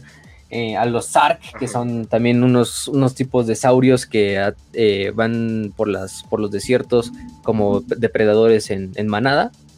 Los Sauroch, este, que son un tipo de criatura que de hecho es utilizada como eh, ganado. Como ganado, como comida incluso. Tiene una forma bovina y sauria, parecida a lo que son los grox, de los grox parecidos, que también se utilizan como ganado en el imperio, pero la mayoría se encuentran en los desiertos, ¿no? En estas hordas y pues eh, eh, eh, como tal se, se, crían o incluso se domestican para, ser comidos. Los escorpiados, que son parecidos a los escorpiones de, de Val, escorpiones gigantescos, masivos, de fuego prácticamente y a los dracos, a los dracos de fuego, como tal. Los dracos de fuego, que ahorita va a ser importante porque son una criatura mitológica, es una criatura que incluso le da nombre también como tal a lo que es el capítulo y también como tal, eh, eh, ajá, y, finalmente en este juego del emperador y de Vulcan suceden ciertas cosas que pues involucran estos, estos animales, etcétera, etcétera, ¿no? De hecho que se llaman Urdrakes, se conocen como serpientes del mundo, que se supone que son los más viejos de todos los Drakes de Nocturne. Eh, algunos incluso dicen que nada más son criaturas mitológicas, pero se supone que viven debajo de lo que son los volcanes y son súper gigantescos y, que su, y su respiración es, es, parte de lo que genera el movimiento de la Tierra eh, en Nocturne, etcétera, etcétera. Eh, se supone que Vulcan sí vio algunos, o por lo menos uno, porque incluso él dice y se quedó sorprendido y anonadado cuando vio uno, por lo que cuenta dice que incluso todos estos pinches criaturas están más allá de la comprensión de la mente humana, ¿no? Eh, y que una y verlos es una experiencia que pues, trasciende, o sea, que dice, mames, me cambia la eh, y se supone que son bestias, incluso hasta bestias divinas para la gente de Nocturne, ¿no? Es decir, mm, eh, mm. mitológicas, pero que les da ese respeto a los, a los dracos. Eso es importante. Los dracos que finalmente también son grandes, pues este pues no, no lo son del todo. Y un punto muy importante en Nocturne, que es el monte del fuego letal, Mounted Fire. Es una cadena montañosa, que es el corazón del mundo, es la más grande de todas las volcanes y la más grande montaña de todos lugares. Eh, tiene un chingo de calderas, de pozos de lava, de cámaras que se utilizan tanto en rituales de ascensión para convertirse en astartes, también como rituales de, eh, de sepultar, o bueno, bien de cuando muere un guerrero de los, de los, de los, de los Astartes, por lo general lo que se les hacía quemarlos en, los fuegos de Monte Deathfire, como lo que le sucede a Vulcan, de hecho. Este, entre otras cosas. vamos a hablar un poquito más de esos, esos rituales, pero ahí lo dejamos. Tengan en mente que el Monte Deathfire es el lugar quizá más santo y más sagrado de todo Nocturne para los, para los estos, para los salamandras y para la gente también, ¿no? Para la gente. Entonces Vulcan llega, se entrevista con toda esta gente de, de, Nocturne y, ellos lo aceptan, ¿no? Y de hecho hacen una celebración eh, para la victoria de, de, Vulcan sobre los, los, Raiders y hacen un torneo, ¿no? De repente está toda la gente ahí celebrando en Nocturne a lo largo de todas sus ciudades, Vulcan está ahí en el desmadrito, este, con toda la gente de su ciudad y de repente llega un pinche, un extraño, ¿no? Un extraño vestido eh, bastante eh, delgado, pálido, que llega en, una, en unas ropas bastante misteriosas, cubierto, y, le, pide a Vulcan que si lo deja competir, ¿no? Obviamente la gente dice, no, pues este güey no es de aquí, ¿no? O sea, mames, este... Incluso dice, pues yo le puedo ganar a cualquiera que está aquí presente. La gente se ríe, este, dice, no mames, ¿cómo nos vas. ¿Cómo le... Mejor no todos ganas, pero ¿cómo le vas a ganar aquí a Vulcan, no? Este, obviamente, ¿no? Y pues Vulcan y el extraño empiezan a hacer ciertos torneos, ciertos eh, como tal juegos, en el cual la condición es que el ganador, digo, el perdedor, le servirá de por vida al ganador. Entonces, esos, esos juegos duran ocho días enteros. eh, el, como tal, el, uno de ellos era la, la, la, el test de fuerza y de resistencia, que era el cargamento de un yunque. Era, digamos, este, mantener un yunque, o varios yunques incluso, porque si iban creo que sumando los yunques, sobre su cabeza, por lo menos, los dos cabrones lo resistieron la mitad de un día. Y digo, porque ya fue como que la gente digo, no mames, esto va a durar hasta dentro de cinco días y siguen así estos cabrones. Este, ya lo, declaramos un empate. Entonces, es lo cagado de que pinches Vulcan está haciendo ahí la, eh, el desmadre en la con, con, este tal extraño. Eh, eh, con, con, la gente, ¿no? Entonces empiezan a hacer bastante, este, digo, estos, estos como tal eventos, ¿no? que es este de mantener las estas, hacer carreras de resistencia, etcétera, etcétera. El chiste es que Vulcan y este tal extranjero están empatados para el final del, concurso. En el evento final, a ambos competidores se les da 24 horas para que forjen un arma y que utilicen esa arma para ir a matar a uno de las salamandras de los dracos de fuego más grandes que puedan encontrar. Se van los dos cabrones, los dos cabrones se van, Vulcan y el extraño, escalan unas, unas montañas, cada uno va a buscar su respectivo draco de fuego, que son los Apex Predator de todo, de todo Nocturne, como ya dijimos, este, que son resistentes al fuego, que son, digamos, viven en los volcanes, prácticamente respiran fuego. Vulcan encuentra uno, rápidamente se lo chinga, lo mata, lo agarra y se va con él cargándolo, ¿no? Sobre el hombro, de regreso hacia, hacia, su, hacia su ciudad para entregar el premio. De repente, cuando está caminando por, por la calderita de esa pequeña montaña, esa montaña entra en erupción. Eso hace que Vulcan se caiga, caiga hacia el precipicio, hacia donde está la, caldera, pero se, agarra se alcanza a agarrar del, precipicio y quede colgado. Vulcan sabe que, que pues se puede mantener ahí por un buen rato. Pero el güey no quiere soltar a la salamandra que trae en la otra mano. Porque dice, no mames, pues si no la suelto, pues en lo que encuentro otra me va a ganar el pinche extraño, ¿no? Como lo veo. Entonces, pues se sostiene, pero el güey es necio y no quiere soltar la salamandra que acaba de matar. Entonces está ahí el güey cargado del pinche precipicio y con la otra mano va apretando la cola del Draco y hasta ahí. Ahí se permanece unas cuantas horas hasta que pues ya dice, no mames, ya, ya me está ganando el pinche la fuerza, ¿no? Dice, pues o mantengo el, el, Draco aquí agarrado o, salvo mi vida, ¿no? Y ya está perdiendo las fuerzas cuando ese llega el, pálido, el desconocido, llega este extranjero que lleva un Draco de fuego que incluso Vulcan desde el acantilado ve el tamaño del drago y dice, no mames, esa madre es como dos veces más grande que el que yo casé. Entonces, no, pues este güey ya me chingó, como sea, ¿no? Este... Lo que hace es que el extraño ve a Vulcan que está pues ahí en peligro, a punto de caerse. El desconocido lo que hace en chinga es agarrar su pinche draco de fuego, soltarlo, aventarlo a lo que es el río de magma, para que se quede como un pequeño puentecito. Con eso ayuda a jala otra vez a, a Vulcan hacia lo que es el, precipicio con salamandra y todo. y cruzan a través de este puente improvisado que hizo el cuerpo de este, de este Draco para, para cruzar, ¿no? Entonces los dos regresan al pueblo y, el desconocido pues regresa, pero sin, sin, un Draco, ¿no? Porque dejó su Draco ahí quemándose en la, en la roca. Y toda la gente dice, no, huevo, llegó, ganó Vulcan, sí, chingo a su madre, el otro extranjero y la verga, ¿no? Este... No, Vulcan lo declara vencedor pero Vulcan en ese momento es cuando, no, a mí no me declaran vencedor. Va enfrente del extraño, se arrodilla ante él y dice, cualquier hombre que valore la vida sobre el orgullo es digno de mi servicio, ¿no? En ese momento el forastero se deshace de este disfraz y se revela que es nada más y nada menos que Ben Shapiro, digo, el emperador de la humanidad. Entonces, eh, en ese momento, pues se presenta a todo el pueblo de Nocturne y es como tal el primarca Vulcan y su padre se reencuentran, ¿no? En ese momento el emperador le explica a Vulcan, yo soy tu padre, Vulcan, este, tengo este plan. Estoy hablando de que tenemos un imperio que expanda a lo largo de las estrellas. Quiero que Nocturne se una al redil y quiero que tú te mantengas al pie y al, frente de tu legión, de tu legión, que es la legión 18, la legión Astartes número 18. La legión Astartes número 18, pre, pre encontrarse con Vulcan, una legión bastante misteriosa, ¿eh? No, del todo está dilucidado qué pedo con estos cabrones. Porque ellos entran en uno de los. en este trío como de legiones misteriosas. Que el emperador se. El emperador creó como. como legiones especializadas, no se sabe del todo. que era la Legión 18, que son los salamandras, la Legión 6, que son los lobos espaciales, y la Legión 20, que es la Legión Alfa. Este triada de, de legiones fueron unas legiones que se mantuvieron la mayor parte de las guerras de unificación escondidas.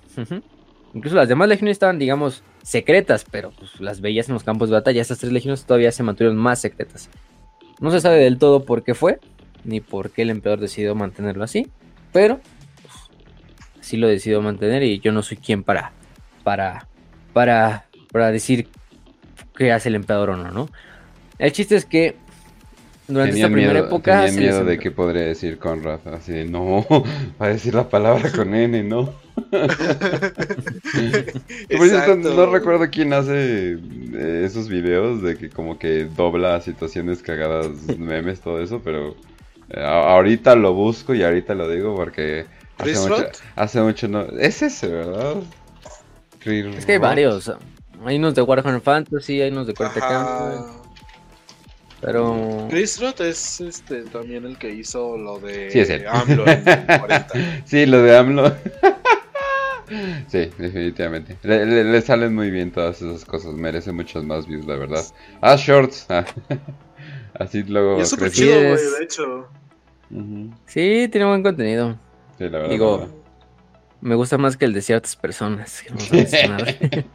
Ya lo topé, güey, al Chris y es súper chido, la neta, güey. Es, es muy buen pedo. Luego hacemos un episodio con él. Ajá. El Chris Roth. Vayan a checar su canal ahí. tiene De los amos de la noche. Está bueno. El de Conrad Cosis en Lane Word. Qué mamada. Pero bueno. Este. Yo no pensaría que como que no se traduce bien eso, pero lo hace bien. Entonces sí, mis respetos. Sí, creo que el tipo cualquiera hizo una colaboración. De hecho, o no sé si iba a ser una. Sí, es el de AMLO. supe. Ah, pues sí, es cierto. Ellos hicieron el del AMLO, hicieron el guion. Ya me contó la otra vez. Sí, sí. Este. Pero bueno, vayan a checar ese canal, Chris Roth con K. Eh, es en español, ¿eh? No crean que es gringo. Este, pero bueno. Entonces estamos hablando de que las salamandras son esta legión, que originalmente su nombre durante esta época se le conocía como los guerreros dragón. Eh, un, nombre que digamos no cambió mucho como lo pasaría con otras legiones. Eh, O sea, también había otro nombre que no es oficial del todo. Se nos reporta dentro de las imágenes de la legión. Este símbolo que utilizaba la Legión durante la Gran Cruzada, que era el de el conocido como el carnero saturnino, que es este símbolo, Oh, Jesus, que es otro de los nombres no oficiales de la Legión durante esta época. Que se ve bien, ¿eh? o sea, está chido. Era este carnero, Interesante, Game- ¿eh? Games Workshop, ya sabemos que Vulcas es una referencia a Satanás, no tienes que ser tan obvio. Pero ¿cómo, güey? Si es súper buen pedo. Sí, nada más, Amable. nada más es la contraparte y es el Prometeo y ya, ya, tiene como que mucho. Oye, sí es cierto, también podría ser una referencia estilo de que se le oscureció la piel por... Ah, ya veo las referencias bíblicas que podrían ser. Ok, muy bien, muy bien, de todo muy bien. No, y además eso, el culto a mejorarse uno mismo, pero pero sin caer en, en- en estupideces como cierto personaje de, de algún podcast que se llama Podcast Podcastero, no, no sé, no, ni lo voy a mencionar, pero si es como que en vez de caer en esas pendejadas, no, te mejoras a ti mismo, ¿no? Y no es de que solamente eres tu propio día, no, sino de que ta- también tienes que hacer, ok, ok, ok, ya te entendemos Games Workshop, pero sin embargo muy buenas referencias. Qué bueno que lo cambiaron, porque si no, si hubiera sido como que muy directa la referencia. sí, Porque hasta cierto punto no es del todo. O sea, hay, hay imágenes de la Gran Cruzada donde traen, digo, de las Guerras de Unificación, donde traen ese carnero ahí en la, en la hombrera. Pero ya posteriormente, al encontrarse con Vulcan, ya eran conocidos como los guerreros de dragón. Entonces, pues, meh. fuera de eso, no hay tanto desmadre. La Legión sí participó en las guerras de unificación, participó en el asalto de las galerías de Tempes contra la etnarquía en las guerras de unificación, donde sufrieron bastantes bajas, sufrieron aproximadamente 25.000 eh, astartes muertos. A la verga. A la es un chingo. verga. Pero rápidamente lo recuperaron con todas las nuevas eh, olas de reclutas y de, y de equipo de guerra que se recuperó de esta, de esta batalla. Eh, y por eso es que en muchas partes de las guerras unificaciones posteriores la legión se de- desplegaba en partecitas, ¿no? Eh, eh, estaba dispersa en numerosas zonas de guerra y eh, como tal es lo importante. Ya cuando hablamos de las guerras de la Gran Cruzada como tal, de las primeras fases, también se les manda principalmente lo que son misiones contra Space Hulks, contra piratas senos, especialmente Eldars. ¿Quién lo diría, no? Ya desde esta época están ahí viendo. todo este Agarraban, los estaban preparando para lo que se venía. Y Vulcan, cuando el emperador le dice, pues mira, mira, hijo, tienes aquí esta legión, esta legión son tus hijos, están hechos a partir de tu semigenética, pues vamos a tener que buscarte y reencontrarte con ellos. La gente de Nocturne tiene toda la facilidad ahora para igualmente unirse a tu legión y ser parte de este nuevo legado que van a crear, ¿no? Y es cuando Vulcan utiliza el nombre, bueno, no todavía no lo utiliza, sino va, se encuentra con sus hijos. Sus hijos estaban participando, el grueso de la legión estaba participando bajo el liderazgo del Lord Comandante Cassian Bound en la batalla de, de, de, la división Taras contra una horda de orcos, contra un guagorco. Prácticamente había más o menos 19.000 astartes presentes en esa batalla contra aproximadamente no nos dicen cuántos millones de orcos, pero nos los reportan en millones de orcos, con una flota bastante grande de rocks. Entonces 19.000 astartes contra millones de orcos, pues digamos, no es del todo bien para los, no les va a ir todo el bien a los astartes. Las acciones de los, de los, de los salamandras durante esa batalla habían permitido que tres sistemas estelares enteros se lograran haber evacuado del sistema Taras. Bueno, tres planetas más bien, porque tres sistemas estelares no tiene sentido. Tres planetas del sistema de Taras se, se, hubieran evacuado, eh, con un costo bastante terrible, que es que perdieron a bastantes hombres de estos 19.000. en realidad 19.000 no era el, número exacto, sino el número original, 19.000 eran los que quedaban. Entonces se pueden imaginar que todavía había muchos más. Entonces, cuando están ahí listos para hacer como una de las partes finales de la batalla, en la cual pues dicen, no, pues todo aquí o nada, chingue su madre. Vulcan arriba con una flota que el emperador le encomienda con 3.000 nuevos iniciados y equipamiento de Nocturne. Esto hace que pues prácticamente los orcos sean atacados de dos frentes, entre el yunque y el martillo, haciendo el honor a la propia legión y a su, legado guerrero. Pues, la, horda orca es desmadrada entre dos frentes, pum, ¿no? Completamente aparte de refuerzos del ejército imperial y de otras, de otras fuerzas que van ahí junto a la flota expedicionaria. Em, finalmente, las dos fuerzas de salamandras se unifican y se logran reunir en el centro. Cuando los salamandras ven y encuentran a, Vulcan y se revela a Vulcan como su primarca, pues los sobrevivientes de la 18 se, se, arrodillan inmediatamente, ¿no? Vulcan le dice, no, a mí no, conmigo no se arrodillen, todos aquí son mis iguales, aunque sean mis hijos, y que yo no soy ningún rey eh, que necesita de signos de obediencia, ¿no? Todos Ustedes son mis hermanos, este, y párense y vamos a terminar con este desmadre juntos, ¿no? Codo a codo, ¿no? No detrás de mí, sino al lado de mí.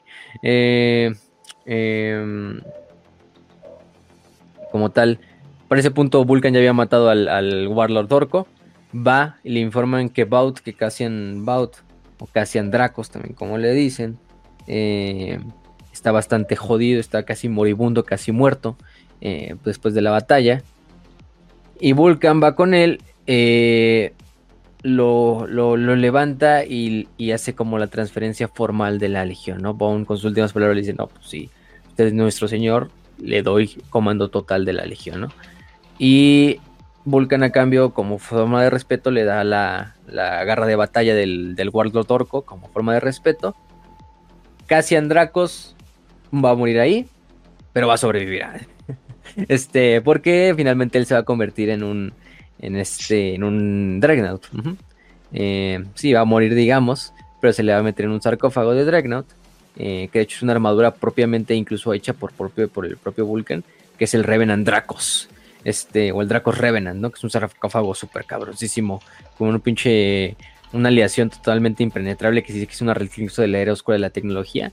Y es cuando se renombra Cassian Dracos, este tal Cassian Bout. Y ya no es el Lord Commander, pero se convierte eh, finalmente luego en el líder de los discípulos de las flamas, que los discípulos de las flamas eh, era una banda de Black Shields y de, Shatter Legion, que quedó después de la masacre de, de este... Eh, de la, de la masacre de Isban 5 y, luchó independientemente del resto de sus hermanos, pero ah, en, nombre del emperador.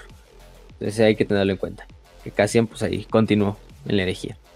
Y, entonces los salamandras, bueno, y es cuando finalmente los renombran como los salamandras en honor a las grandes bestias, a los dracos de fuego que habitaban en Nocturne, y se les pone este nombre, ¿no? Eh, se les, los recogniza por Vulcan, los, a grandes rasgos los, los divide en siete compañías. Eh, este, como tal, para formar este capítulo, protocapítulo, que en esta parte sigue siendo una legión. Cada una de las compañías fundada en cuanto a uno de los diversos asentamientos de Nocturne y comandadas por un capitán que venía de ese asentamiento. Eh, hay que tener eso en cuenta. Cada capítulo estaba compuesto de siete compañías. Se hicieron más capítulos en el futuro. Hasta un cierto punto de que por lo menos a finales de la Gran Cruzada se decía que la Legión total tenía 34 compañías. Vamos a suponer que una compañía en esa época no era como una compañía del 1941 y representaba mil astartes. Mientras que las de la actualidad representan 100. Eh, entonces tendríamos prácticamente lo que serían 34.000 astartes. A grandes rasgos, 34.000, 35.000 astartes. A lo mucho 40.000 astartes, yo creo que le podemos decir. Eh, y por eso es que se dice que la legión de los salamandras siempre fue la legión más pequeña de todas. Ella y bueno, eso está en contexto, en, en, en, en competencia con, los, con la Guardia del Cuervo también. Eh, pero bueno, entonces vamos a poner su número entre 35.000 y 40.000 astartes. Yo creo que es un número que puede quedar muy bien para, para fines de, de, lo que sea, de lo que se vecina, ¿no? Yo me imagino varios. Y hay muchos. Yo me imagino varios de los salamandras antes de que antes de que fueran salamandras, así de. Bueno, ahora van a ser los salamandras. Y ellos nunca, así nunca habían tocado Nocturne ni nada por el estilo, así de. ¿Qué es una salamandra? de, Oye, ¿qué, ¿qué es eso? ok, muy, muy padre. ¿Qué es? hay que dar gracias que. Hay que dar gracias que le terminaron poniendo salamandras y ese. No, si se verdes. comen razas, visto chinos comiéndoselas, no. Porque Sagrado líder que... Mao me lo, me lo concedió. Hay que espantar a la gente nueva con las imágenes de lo que eran las salamandras en las primeras sesiones de Warhammer de Rogue Trader. ¡Oh, no! Su esquema de colores. Oh, pues bueno, estamos muy literal. Estamos muy literal lo de salamandras. Entonces, afortunadamente cambiaron luego ese esquema y ya no es, bueno. no es canon, obviamente. Eh, tanto el ojito pinche calavera y roja todas sin contexto. Así, así pone una calavera ahí cagadamente. ¿sí? Este, Why not? O sea, te entiendo lo del color, porque pues finalmente es que el color de una salamandra de la vida real, ¿no? Switches negros con amarillo. Se ve, se ve, bien mamón, pero no para una armadura Astartes. este, o sea, para el animalito se ve chingón, pero para una armadura de unas Astartes, pues no. Entonces, ya, finalmente se decidió cambiar este color verde que está muy normal. Qué bueno. Eh, obviamente qué bueno. No, sí, o sea, es pero sí, sí, fue unas... Citando al, al famoso no, TikTok. fue cano. Está horrible. Sí, o sea, what the fuck. Sí. horrible, sí. exactamente. Está horrible. mamá. y bueno, ya, ya reunida la legión con su primarca Vulcan, pues se va a reorganizar. Con los, los, los que vienen de Terra, pues últimamente van a ser totalmente sustituidos por los miembros procedentes de Nocturne. Nunca va a haber un pedo así en cuanto a competencia entre los terranos y los y los y los nocturnianos, como lo vieron en otras legiones. Pero van a pasar ciertas campañas, ciertas cosas raras ahí en, en, la Gran Cruzada. Principalmente la conocida como Compliance of Karatan. un evento que creo es el por el que es más recordado Vulcan. El cumplimiento de, de, de, de Karatan. ¿Qué pasó en este cumplimiento de Karatan? Bueno, este cumplimiento de Karatan fue una misión eh, conjunta entre dos legiones, entre los salamandras y los amos de la noche, ¿no? Liderados por sus respectivos primarcas Vulcan y Conrad Kurz, en el mundo de Karatan.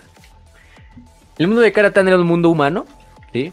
colonizado durante la era de tecnología, poblado por, en su totalidad por seres humanos, pero que tenían una religión eh, enfocada en como tal, como podemos decir, en glorificar a un grupo de Eldars, de Psykers Eldars, de brujas Eldars, de hecho. Entonces tú dices, no mames, qué pedo, ¿no? O sea, humanos glorificando Eldars, los Eldars obviamente actuando como los overlords del planeta, manipulando a estos humanos para que incluso se resistieran a esta conquista imperial, ¿no?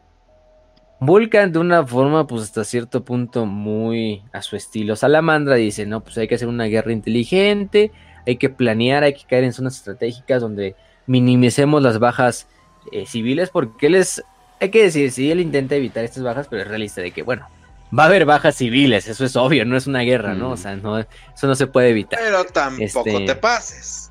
Pero pues no nos vamos, pero no lo hacemos adrede, o sea, se van a minimizar lo más posible.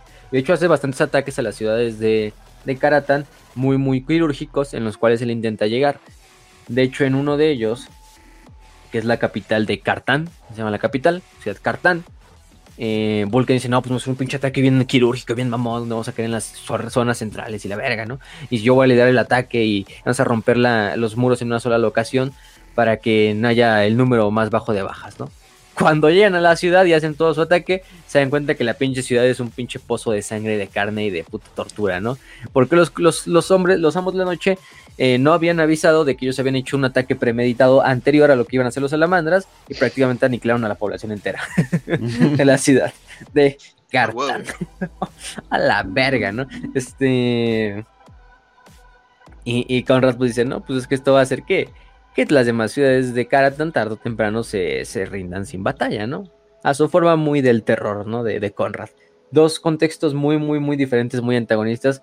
Por lo tanto, también de aquí va a empezar la, la rivalidad entre estos dos primarcas y el odio que se tienen estos dos primarcas, Vulcan y Conrad. Este. Los amos de la noche se terminan yendo. Vulcan ordena a los piroclastas de la Legión, que los piroclastas eran como los especialistas de destrucción con, con lanzallamas, eh, que tenían unos proyectores de lanzallamas conocidos como piroclastas, eh, eh, como tal. Y aparte van vestidos, es una unidad especial de los salamandras de la herejía, que iban aparte vestidos con unos que se llamaban mantos de ceniza, que eran unas placas de obsidiana, de cristal obsidiana, que se obtenían de las salamandras eh, que habitaban en estos volcanes. Y esto les daba protección prácticamente contra el fuego, pero bastante fuerte, ¿no? O sea, pues sí, las pinches salamandras viven dentro de los volcanes, te pones eso como armadura y pues te va a servir perfecto para que el fuego no te haga ni madres, ¿no? Como el traje de los bomberos, ¿no? Que es a prueba de llamas. O sea, más o menos. En teoría. Entonces esos son los piroclastas. Y pues Vulcan le dice, no, pues quemen toda la pinche ciudad y que no quede nada de, de que pasó esto que pasó aquí en Karata, ¿no? O en la ciudad de Karata. Lamentablemente, ¿no? Pues ya, ¿qué puede hacer el pobre pinche Vulcan más que, más que hacer ese desmadre, ¿no? La campaña de terror de Kurz tiene éxito. La mayor parte de la resistencia en la ciudad, digamos, eh, es- se, se rinde sin, sin levantar las armas.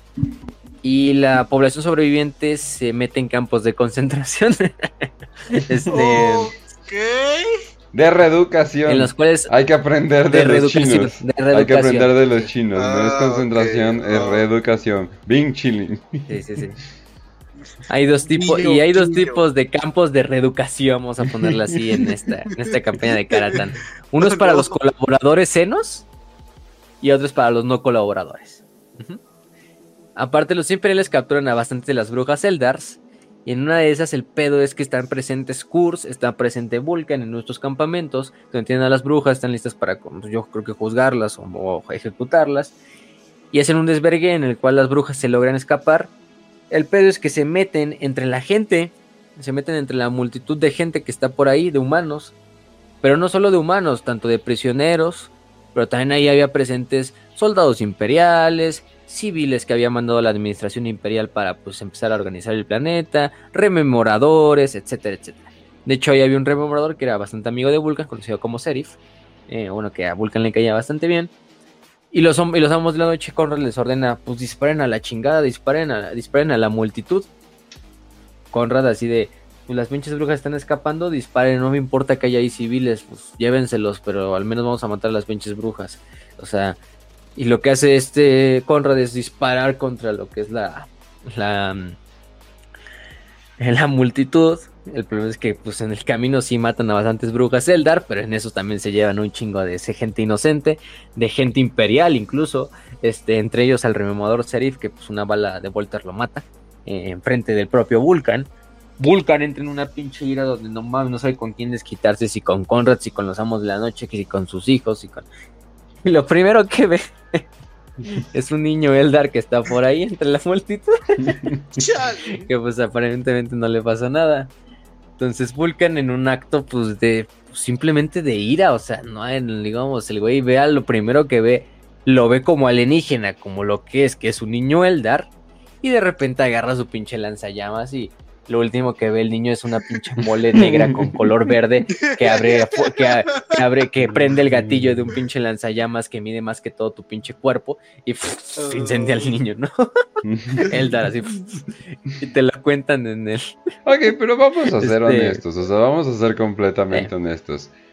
¿Qué haces con un niño Elder? O sea, te vas completamente el super degenere del, de, no sé, eh, ¿qué podríamos hacer? De Slanesh y, ya olvidas tu humanidad completamente. O simplemente lo tienes en una jaula y simplemente dices, en cualquier momento va a crecer y me va a tratar de manipular con sus poderes psíquicos. O lo dejas ir y le dice a todos de que, ay, mira ese pendejo me dejó ir, ¿no? o sea, ¿qué haces? O sea, honestamente, ¿qué haces? O sea... Si el Padrino 2 nos enseña algo, no dejes a los niños vivir, van a volver, eventualmente van a volver y no va a salir bien. ¿No viste Padrino 2? Y te, la cuenta, y te la cuentan bien verga en el libro, o sea, te la cuentan como, como, como es como quema el niño, ¿no? Porque, o sea, Vulcan se queda así como pinche choqueado de que los amos de la noche abren fuego contra la gente. La gente también por el pánico empieza a ser una pinche estampida y pues mucha gente no solo muere por las balas de Volta, sino aplastada por la demás gente. Eh, aparte de que los Psychers Eldar estén ahí aventando chingaderas para protegerse. Y lo único que es un niño Eldar que queda así como hecho bolita, que incluso se protege con su poder, digamos, eh, a cierto punto eh, psíquico. Y Vulcan lo primero que ve es voltear y ver esa pinche figura ahí que está ahí entre la multitud. Ve que tiene las pinches orejas puntiagudas, casi casi. Y nada, te dice, ¿no? Como, como sus ojos entran en llamas, convertidos en infiernos, o sea, como los infiernos de la antigua mitología terrana. El niño Aeldar alza sus manos eh, en miedo con su eh, aspecto alienígena. Numeon, este Artes Numeon, uno de los astartes de la Legión de Vulcan, le dice a los demás astartes que no intervengan que se mantengan atrás y nada más Vulcan levanta su, puño, algo en su mente le dice no lo hagas y de repente dice convierte el aire en fuego. Los gritos del niño Eldar no duran porque se mezclan con el rugido de las llamas y se convierten en una horrible cacofonía de sonido, así viene escrito en el, libro. Este dice solo cuando cuando esto terminó y este último seno simplemente era una una pinche plasta ahí de carne quemada. Paul cambió y, y, se encontró con los estos hombres, con los estos. Em, em, con, con, los, con los amos de noche que seguían disparando. Imagínense, los amos de noche siguen disparando mientras sueltas de este desvergue. Y en eso matan a Serif, que es la, la, compañera de. Es que era la rememorada personal de Vulcan. O sea, era la que iba con él siempre. Entonces, pues el pinche Vulcan dice: No mames, no te la verga. Este. Eh, ese día fue para repartir putazos, Sí, de hecho casi, casi se agarra. nos va a servir dispararles a estos civiles para ganar la guerra? Y los amos de la noche, ¿ganar la qué? ¿Qué? y para terminar de chingar, y para terminar de chingar, nada más oye cómo, cómo Kurt se ríe en el box, así en el radio. como de, ah, no mames, qué cagado. sí, sí, no, no mames. Güey, es el cacaposteo máximo. Tienes que respetarlo hasta cierto grado. sí, no mames. No me así el pinche güey Conrad se mamó, eh, se mamó. Este. Hay gente valiente y luego está este cabrón, güey. Sí, no, o sea, eh, mira cómo se quemó. Tienes ahí los detienes de. No, no, se, no se agarren así. Ya, don Chava, ya cálmese, don Chava. Este, así. Este de que nada más pinche Vulcan no agarra a Conrad y le arranca la pinche cabeza de los hombros con las manos, o sea, hizo eso y, luego le va y le informa a Rogaldón, le informa al emperador de, no mames, Conrad se pasó de verga y ven lo que acaba de hacer, que no mames. Este, y, todo, y todo el desvergue, ¿no? Entonces, pues es lo, es lo cagado de que pues, ahí va el güey. Ahí suceden otras batallas en la, en la Gran Cruzada, como la conquista de 1544 es una batalla contra un grupo de exoditas en el que fue una misión conjunta entre Vulcan y Ferrus Manos y sus dos legiones, aunque también hubo miembros de la Guardia de la Muerte presentes y del Ejército Imperial, eh, etcétera, etcétera. Eh, también hubo miembros de una población Eldar, digo, humana colaboracionista con estos exoditas, que finalmente también tuvo que ser aniquilada completamente. este. Eh, de hecho, el que comanda el Exterminatus o la purga sobre el planeta es Vulcan en esa batalla, al final de esa batalla. Porque entiende que. Este. Que. Que el emperador le, lo mandó ahí para que pues, también se hiciera, digamos, en ese punto. De que debe de hacer lo que se debe de hacer, ¿no? Dice, al final de cuentas sabe ahí, dice, estos humanos nunca van a aceptar el imperio eh, sobre sus liberadores celdas. Entonces, pues, lo único que les puede tocar es la pinche muerte, ¿no? Entonces, Vulcan ordena la purga sobre todo el pinche planeta y el bombardador vital. Entonces, todos los humanos son exterminados. De hecho, por ahí también se encuentran este. Eh, como tal, Vulcan es el que hace el contacto como tal contra los. los. este. contra los. con los humanos le aparece de hecho un rememorador que finalmente vemos que es una proyección psíquica del emperador que lo guía hacia una, hacia una portalada alteraña. Y en esta portalada alteraña Vulcan lucha contra, contra estos humanos. Eh, bueno, no lucha contra estos humanos, sino ve a los humanos que están a punto de sacrificar a una mujer Dark Eldar. Este, que está ahí eh, a la verga, ¿no? Mm. Em, se da cuenta Vulcan que esta Eldar es una de las, de las Eldars que habían aterrorizado Nocturne en su, su juventud y que estos humanos eran descendientes de cautivos, cautivos de Nocturne, que habían sido liberados por otros Eldars. Entonces es lo cagado, ¿no? De que finalmente se da cuenta también de que la gente, propiamente de este planeta, es gente de Nocturne, o descendientes de Nocturne. Pero no tiene otra más que finalmente exterminarlos a la verga, porque sabe que nunca van a... Ah. Están tan perturbados que... Ahí se activa el racismo espacial. Me recuerda mucho a eh, Vulcan contra cualquier Eldar solo, como el video de. Eh, ¿Cómo se llama? Eh, bebé que tose contra bomba de hidrógeno. es como. sí, no, no va a salir nada bien eso. Mátenlos. Mátenlos a todos. Exacto. Y pues bueno, suceden esas cosas, ¿no? Este. Pero bueno, todo va a desembocar ya en lo que de verdad nos importa, que es la herejía de Oros, ¿no? Eh, Lamentablemente para la Legión de los Salamandras, ellos están presentes durante la batalla de Isban 5, ¿no? La famosa masacre de desembarco, donde son engañados por las otras siete legiones astartes presentes y son metidos en, un, en una caldera donde son prácticamente exterminados, ¿no? Fueron los que perdieron eh, Yo diría, si somos, yo digo que sí, porque proporcionalmente eran la legión más chiquita, entonces, pues mm. fueron los que más perdieron. De las tres que había, ¿no? O sea, de por sí no eran legiones grandes las que estaban presentes, pero. Pero. Pero, pero pues podemos decir que sí. Masacre. Aunque bueno, eh, se fue una pinche masacre cabrona. Los manos de hierro hasta cierto punto hubo muchos que también. Los manos de hierro también casi fueron de exterminados en su totalidad. Pero había muchos fuera de lo que era la batalla. Entonces, y también con los guardias del coro pasaba lo mismo, de que había muchos todavía, por ejemplo, en, en Deliverance, en, en este desmadre. Pero pero eso es, lo principal. De que pues en ese momento en el cual se da la segunda, la segunda horda de, legiones astartes, las otras las cuatro legiones astartes, pues, son totalmente devastadas, ¿no? Incluso sabemos que el propio Vulcan, para digamos asesinarlo, este lo que hace Perturabo es literalmente aventarle una pinche nuke en la cabeza a Vulcan. que digamos lo mata, pero al poco, bueno, no lo mata del todo, no, lo deja ahí sepultado y a la verga, ¿no? O sea, oh my, se mata el resto de su legión, pero eh, ahí no es lo, es lo, es lo poco. El resto de sobrevivientes son liderados por Artelus Numion, Artelus Numion, que era miembro veterano y en ese entonces era el primer capitán de la compañía, ¿no? Era el escudero de hecho de Vulcan y, comandante de la, y comandante de la guardia de la Pira, que era la guardia de élite del Primarca, que era parte lo, lo, más veterano de toda la legión. Eh, él fue de los pocos astartes salamandras que sobreviven y lidera este grupo de, sobrevivientes, temiendo que Vulcan muera, que bueno, que, es, que murió o que, este, o que fue capturado, peor todavía tantito, y buscar venganza en contra de las fuerzas traidoras. Obviamente por ese punto nadie sabe que Vulcan es un perpetuo. Nosotros ya lo sabemos de, instancia porque pues, ya conocemos el lore. a lo mejor los que son nuevos, bueno, les adelanto, Vulcan es un perpetuo. Vulcan no puede morir del todo. Ah. Digo, puede morir, pero al tiempo revive. ¿No? Este, ¿quién lo diría? Este. Pero el güey está ahí, o sea, el güey tiene esa, esa capacidad, heredó eso de, de, su papá. esa cualidad perpetua. Es el único primarca perpetuo. Eso hay que decirlo, es su, su, su, su, este.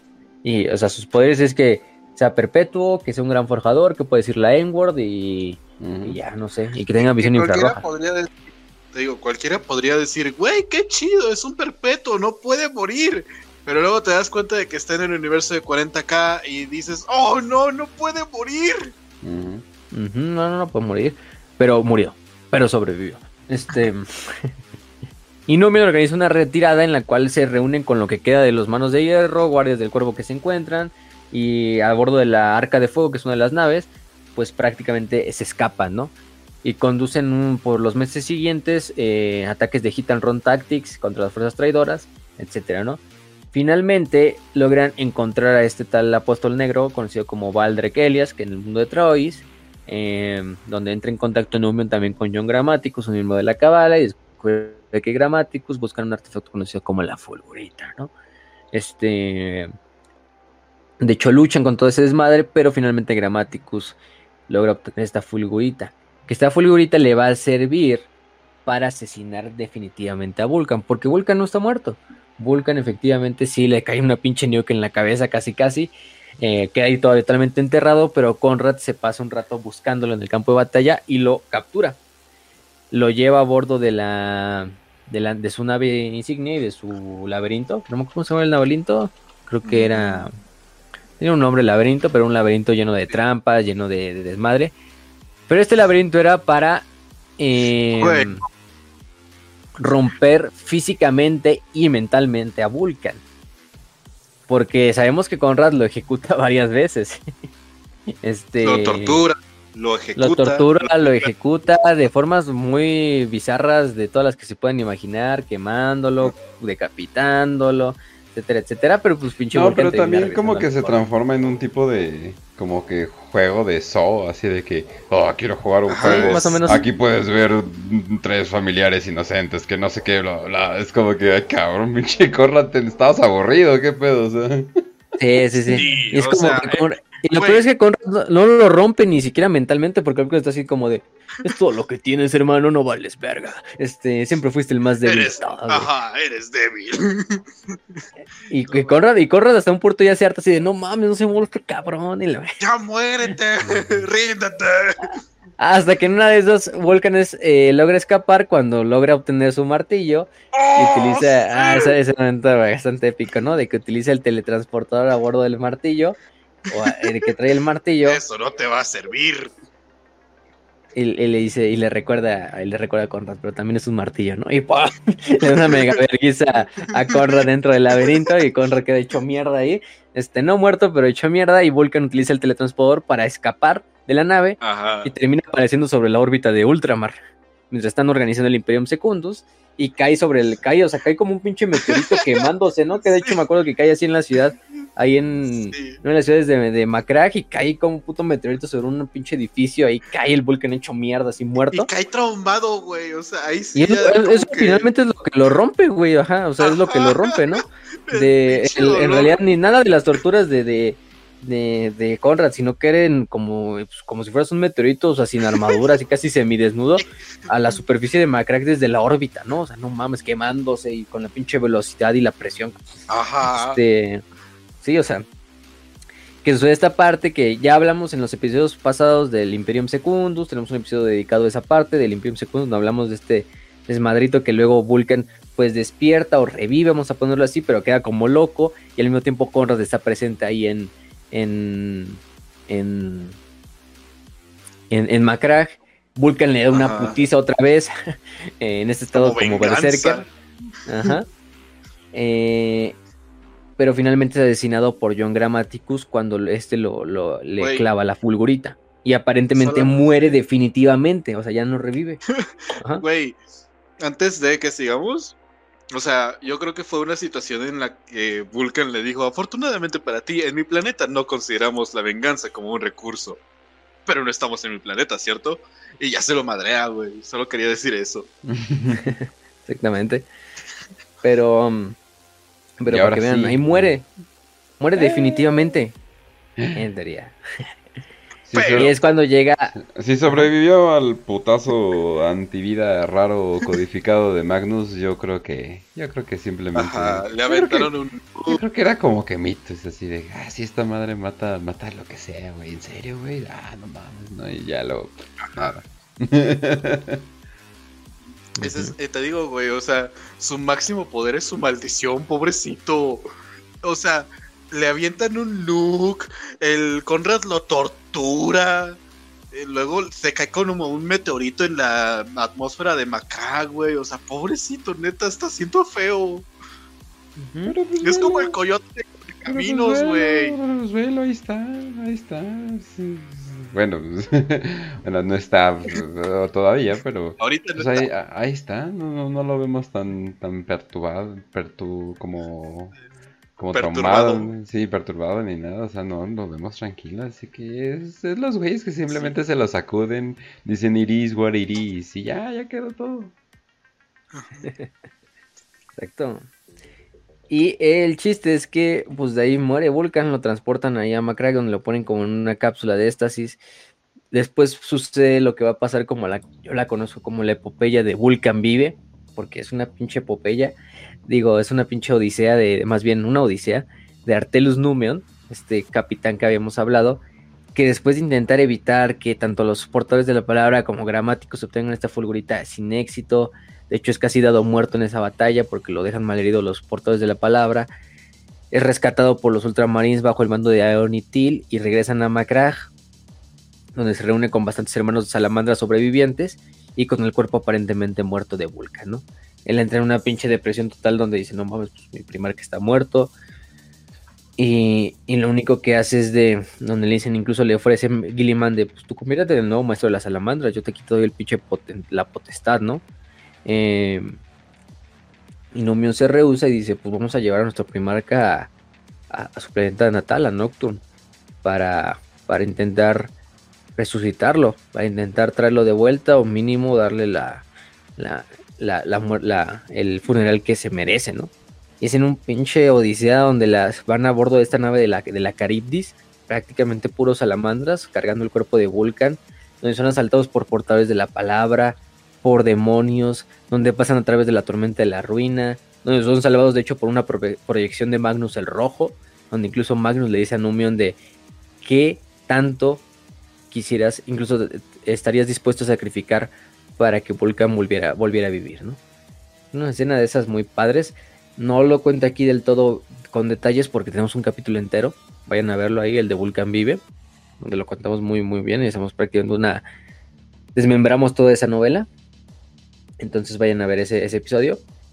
Y la expedición de Numion logra regresar a Nocturne, donde son seguidos por una contingente de la Guardia de la Muerte. Que de hecho la Guardia de la Muerte intenta invadir Nocturne sin éxito, porque la verdad es que los, los hermanos que se, man- se mantenían en, el monte en Deadfire logran hacer mierda a los guardias de la muerte que intentan caer en el planeta. Eso sí, la Caribdis es destruida, con todos los salamandras que se quedan a bordo mientras Numion logra bajar el cuerpo de su primarca, en un sacrificio bastante épico. Y meten a lo que es este. a, a Vulcan al monte, al monte Fuego Letal. eh, en este ritual a través de. para resucitarlo. Que aparentemente después de una semana es. es falla, ¿no? Porque pues, Vulcan no se ve en ningún lado. Finalmente roto por todo esto desmadre. Lo que pasa con Newman es. recuerda las palabras de Magnus. Se quita su armadura, se quita todo. Se va y se avienta al monte Deadfire, ¿no? eh, para morir con su primarca. Pero eso finalmente, ese sacrificio de Numion es lo que finalmente le da la vida a Vulcan, ¿no? De una forma pues, no sabemos del todo. Y lo encuentran finalmente tres salamandras, que es Atoka Videmi, Varexaitos e Ikengargo. eh, que se lo encuentran ahí a Vulcan rondando por las por los desiertos de, de, de, Nocturne y dicen, no mames, nuestro primarca regresó. Este. Y de ahí Vulcan le dice, no, pues no pueden regresar a Nocturne, tienen que ir conmigo a una pinche misión. Van en esta misión a través de un portal alteraña que se encuentra en Nocturne, ya nacido como el Draxward. Y a través de un viaje que luego vamos a hablar en otro episodio de la herejía, eh, liderados por un talismán conocido como el talismán de los siete martillos, que es como una brújula creada por el propio Vulcan después de su, resurrección en la batalla de, Nocturne. Este artefacto, pues como el nombre lo indica, ya dije, es una brújula que guía a estos tres hombres y a Vulcan hacia lo que es Terra, a través del telaraña. Aparte de que también tiene poder sobre los, los, los demonios e incluso es capaz de darle muerte verdadera a uno le da muerte verdadera a una gran inmundicia de Norgol que se encuentra en el camino, conocida como Agalbor. Eh, Vulcan le da muerte verdadera con este artefacto de los siete martillos, este talismán. Em, y, como tal, este artefacto, mientras Vulcan, digamos, está muerto, el emperador le instruye psíquicamente cómo debe de hacer este artefacto y que este artefacto simplemente sirve como lo que es un, un artefacto del fin del mundo, ¿no? Este, eh, es decir, el viaje a Terra que está haciendo Vulcan con estos tres hermanos es para llegar al Palacio Imperial y la final la misión de Vulcan que va a encontrar cuando llegue con el emperador es que te sientes, digamos como tal, en un artefacto, pongas el talismán y si ves que Terra va a caer, que Horus va a emerger victorioso, lo actives a la verga, ¿no? Este, este artefacto lo que va a hacer es crear prácticamente como un hoyo negro que consuma desde la telaraña a toda, la, toda Terra, pero también a la flota de Horus y a propio Horus, ¿no? Entonces, sí, a lo mejor destruyes al, Imperio, pero también Horus no va a tener una victoria final. Entonces, será un plan de contingencia en el caso de que Horus ganara.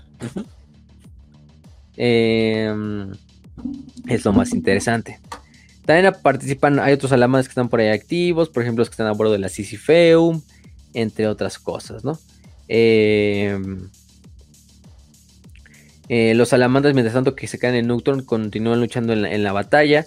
De hecho, participan eh, algunos en el asedio de Terra, por lo menos los que quedaron rezagados o que, llegaron ahí por circunstancias eh, varias. Y otros que se quedan luchando contra lo que son los, este, los hijos del emperador, en la conocida como Purga de las Estrellas Pálidas que fue una batalla entre salamandras e hijos del emperador, posteriormente a la destrucción de, Chemos. este, la destrucción de Chemos que fue hecha por los Ángeles Oscuros. Eh, pero los salamandras también participaron activamente en esa destrucción de Chemos posterior. Entonces, pues sí, pasan muchas cosas, ¿no? Ya te dije como, por ejemplo, este también Cassian Dracos lidera a sus discípulos de las flamas, por ejemplo en la campaña de, de Mesoan o de Mesoa, donde salió el planeta de Mesoa de traidores y absorbe un contingente grande de guerreros de hierro como tal eh, lealistas, si lo ver así. Eh, y mantienen Mesual libre de las fuerzas de Horus hasta el final de la guerra. No sabemos en realidad lo que les sucede a ellos al final de la, de la guerra como tal, pero pues conocemos esas partes. Entonces, eso es lo interesante, ¿no? De que Vulcan termina participando en el asedio de Terra. Efectivamente, termina estando ahí presente en el asedio de Terra e incluso entra en batalla con uno de sus hermanos, ¿verdad? Por lo que se nos reveló ahorita en la, una de las últimas novelas, en Ecos de la Eternidad, ¿no? Que lucha contra... sí, contra el buen Magnus en, en, Terra, ¿no? Que se agarran a vergazos. Este, en una situación muy, muy, muy cagada. Donde Vulcan entra en la telaraña, o en lo que queda de la telaraña del asedio de Terra y participa, eh, bueno, evita que, Magnus entre al Palacio Imperial o se infiltre. Y Magnus lo mata un chingo de veces, ¿no? Una escena bastante cómica donde Magnus está matándolo, vaporizándolo a la verga y quemándolo y haciéndolo mierda y todo. Pero, pero Vulcanaba revive a la verga. Entonces es, lo, lo, super cagado de que va reviviendo y reviviendo y reviviendo. Y, no se muere el cabrón, nada más no, nada más no. E, este, el propio Magnus hasta cierto punto punto se harta y hasta se creo que un conjuro en el cual como tal finalmente ya es para darle la, verdadera muerte a, eh, a, Vulcan. Pero justo cuando están en esta parte, Vulcan alcanza a agarrar su pinche martillo y darle un vergazo en la cabeza, donde literalmente la pinche cabeza de Magnus sale despedazada de su cuerpo del vergazo que le da Vulcan. Y ya y Magnus es desterrado porque no va a morir, porque ya es un príncipe demonio pero Vulcan aparentemente eh, este eh, eh, es también convertido en ceniza pero luego posteriormente en la escena vemos que todavía Vulcan alcanza a verse caminando ahí hacia lo que es el al, hacia la telaraña no entonces pues no tampoco muere del todo es obvio que no es Vulcan lo vemos en otras partes no y aclaro un poquito de dudas porque al parecer o sea, literalmente como que empieza a existir, eh, o, sea, o sea, como primero sistema óseo, los músculos, o sea, como que se va regenerando literalmente, lo cual sería algo hiper creepy de ver, pero sobre todo con alguien tan grande, pero es como que, ah, mira, o sea, no solamente como que, ah, pim, aparece de la nada, ¿no? O sea, literalmente como que, como si átomos de la nada le estuvieran dando como que se estuvieran voluntad de la nada y pues Magnus no solamente trató de matarlo, o sea, Magnus literalmente trató como que de borrarlo de la existencia, que es un poquito distinto ya cuando te metes en esos conceptos. Pero sí, definitivamente, una de las mejores escenas, de hecho. De hecho, hay una imagen. Yo hasta ahorita vi que hay una imagen ya oficial Oh. de esa madre. Este. ¿De qué? De hecho, te la, te la mandé, pero de Vulcan luchando contra, contra Magnus. Ah, Este. sí, sí, sí. Aquí, aquí va. Pero es esa parte que sucedió en lo de Ecos de la Eternidad, que fue lo de lo último. Ah, es Em, oficial. Ok. Sí, creo que es del libro. Esas ilustraciones que tienen los- luego los libros. O las ediciones especiales. Güey, es que. ¿Te puedes imaginar la desesperación del nerd de Magnus? Que no salen las cosas como quieren. Solamente, Mm. solamente piénsalo, güey. Es el ¿por qué no te mueres? Puta madre, primero Lena- Lehman y ahora tú. Yo me imagino a Magnus siendo como desesperado, harto, ya amargado. Ah, pobrecito Magnus, güey. No, y aparte le está, es- le- le está dando su roast. O sea, aparte de, de pelear y revivir a cada rato, le está dando su roast acá bien épico el cabrón. Entonces, sí, Sí. la, la neta, mis respetos. Sí, sí, sí. Y de hecho, Vulcan, esto ya es del último libro que nació. Estos sí son spoilers de End of the Dead. Se supone el último que sabemos de Vulcan es que regresa al Palacio Imperial. Este regresa al trono, al sala- a la sala del trono, donde le dan la información de que el Vengeful Spirit acaba de bajar sus escudos de vacío y que el emperador se está preparando para hacer el asalto. Eh, pero el emperador le dice: No, pues tú quédate, güey, ya sabes, activa el talismán si es que va a valer verga todo, ¿no? Si ves que va a valer verga todo. Oh, Malcador va a tomar el puesto en el, en el trono. Y unas horas después, Vulcan se encuentra con el grupo de Olanius Pearson, de John Grammaticus. Su grupo que, curiosamente, no lo hemos dicho, pero los terminaron llamando los Argonautas. Ajá, los Argonautas. mm. Este. Que es este grupito de que acompañó a Olanius. Que era Graft, su pinche servidor ese de Granja. Dogent, que era el- uno de los troopers imperiales. Bale. Hevet, que también era un, un gran- un granjero ahí de, de Calt. Caterina, que era una civil de, de Calt.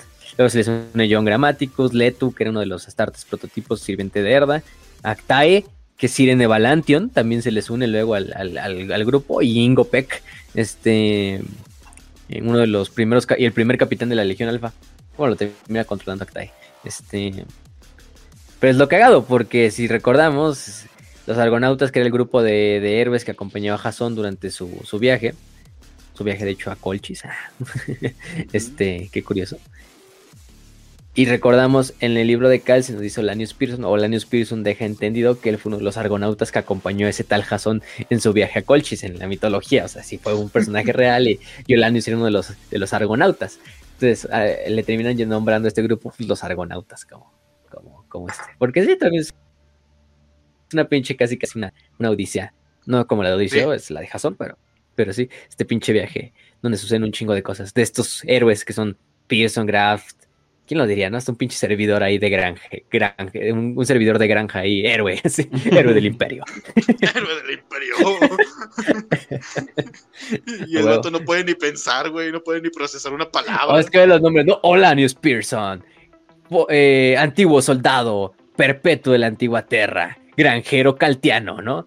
Dogen Cracks, soldado imperial, Bale Rain, soldado imperial, Heavet Sides, granjera de Calt, y así van todos los nombres, ¿no? Este, Caterina, eh, hija de vecina de Calt. así, así, y al final. Este, John Grammaticus, perpetuo y agente de la cabala, antiguo agente de la cabala, Letu, Astartes prototipo, Actae, antigua señora santa de los portadores de la palabra y psíquica, reclutada por Eldar, Ingopek, primer capitán de la Legión Alfa, Graft, servidor de granja. a la verga. Sí. Che, Dream Team, este. Güey, eso es el máximo. Cagada, eh, cagada. Güey, esa es la máxima escalada de ser lo más bajo hasta lo más alto que puedes alcanzar, güey. Cañón. Sí, no, Mis respetos, güey. El Graf, pinche Graf es lo más cagada. Ajá. Me gusta que todavía sigue el cabrón. Este. Porque está ahí, güey, imagínense el pinche escena, ¿no? De todos los cabrones así, bien vergas, así. Digamos, todavía algunos son granjeros, pero ya de lo que se curten en el viaje, y de repente ves al pinche servidor ahí atrás así. así, así, entrevistándose con Hola. los más grandes pedorros del, del imperio, así como Vulcan, con Malcador, con los custodes y la verga. Ajá. Porque hubo algunos que no lo lograron, por ejemplo, Bale murió en, en Terra, lo mataron unos demonios de Slanesh, pero... Este, Oh. Pero Graf, Graf ahí está, güey, o sea, es lo más cagado. De hecho, llegan con Vulcan y se entrevistan con Vulcan. Este. eh, de hecho, hay Vulcan eh, en- dice: Aprende de Acta E que la profecía es como que está cumpliendo y que Horus es el, el rey oscuro y el potencial quinto dios del caos y no se le detiene. Oh. Una cosa, ¿eh? Luego, luego hablamos con más detalle cuando hagamos un episodio de spoilers de este The End and the Dead parte 1 que ya se filtró. Este, pero bueno. Entonces, posterior a la herejía, pues sabemos que en realidad pues este artefacto del talismán nunca se activa porque pues, la, la batalla la termina ganando el imperio, entre, entre comillas. Obviamente la muerte de, Del emperador. del emperador. Ahí está, aquí, ya, aquí estamos, aquí estamos. Sí, sí. Suceden las muertes de Sanguinius y del emperador, o la aparente muerte entre comillas del emperador, y pues se le pone en el trono dorado. Gilliman va a salir con su autismo del Codex Astartes. este. Donde por de hecho, este. Uno de los que más de los que se oponen, más aguerridamente, ¿quién lo diría? Es Vulcan. Vulcan se opone completamente al Codex Astartes, así como cañón, güey. como Lehman, etcétera, etcétera. Eh, y en parte es por esa idea de que el coraje y la, la lealtad es lo más importante.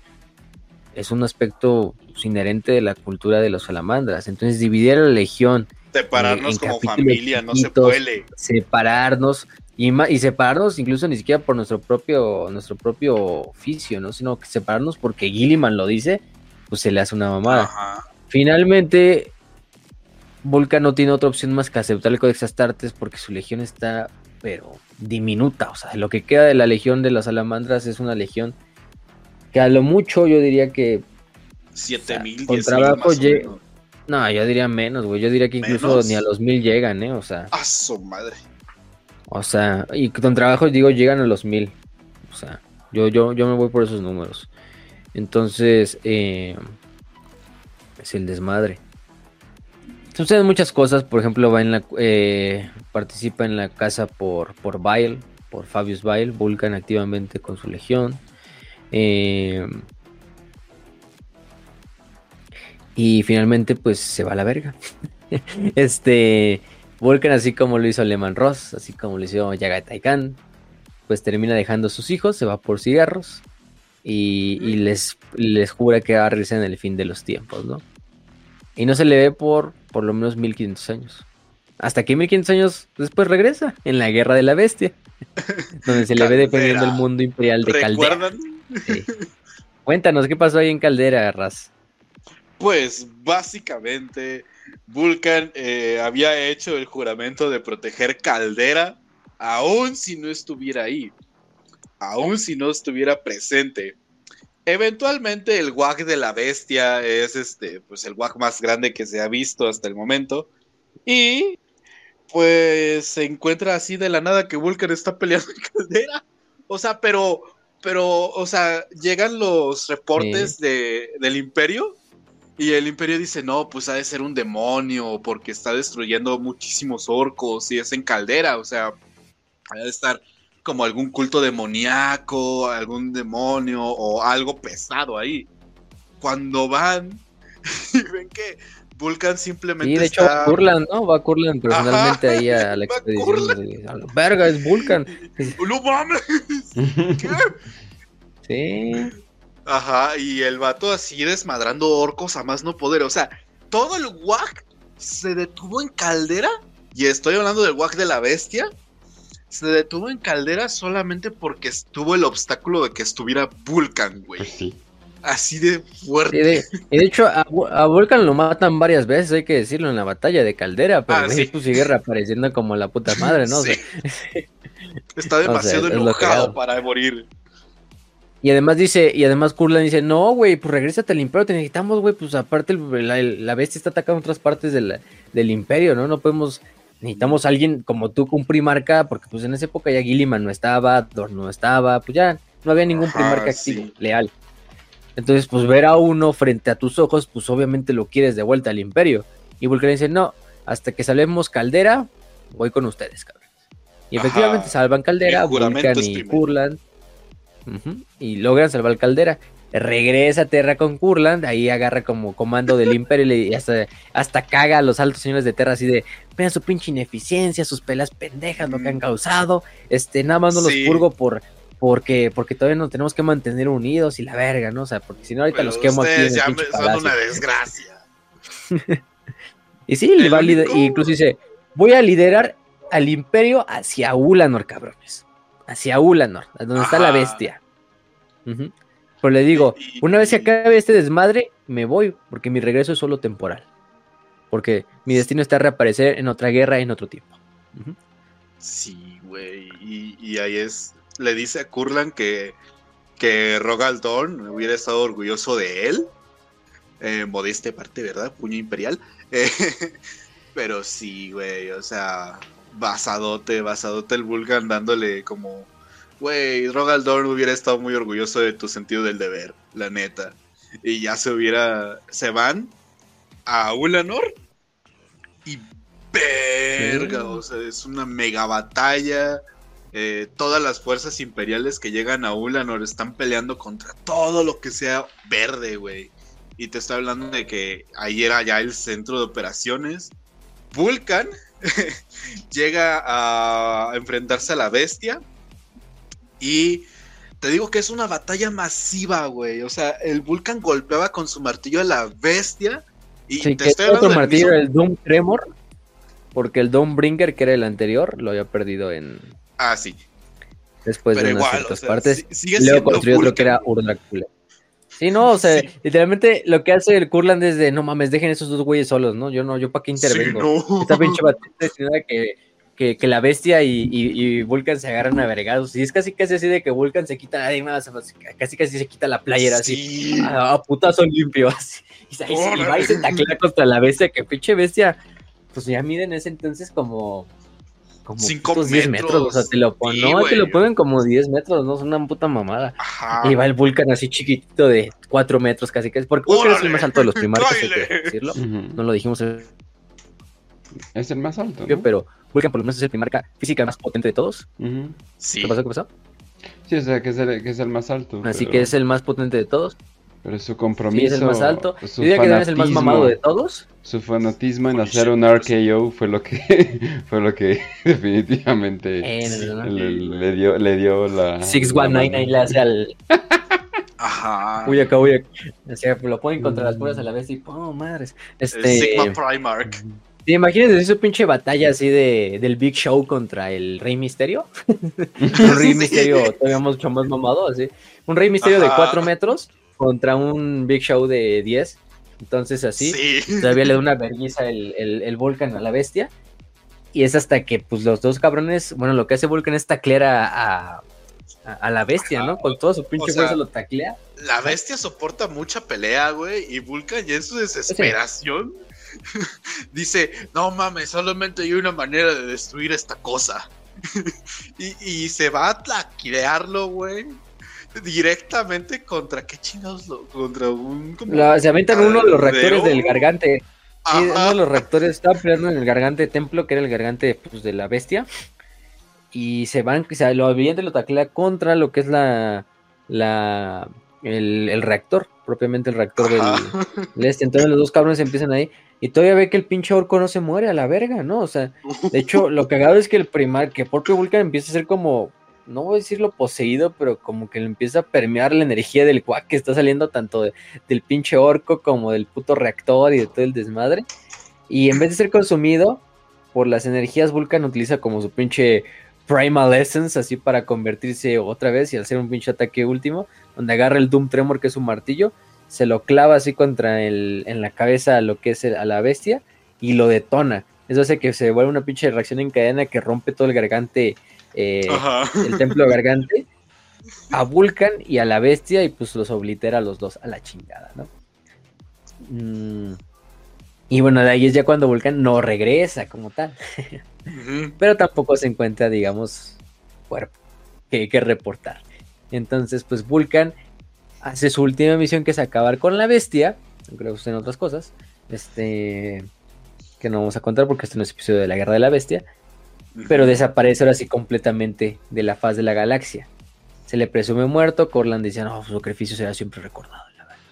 Los salamandras hasta el día de hoy todavía piensan que está todavía fuera por ahí.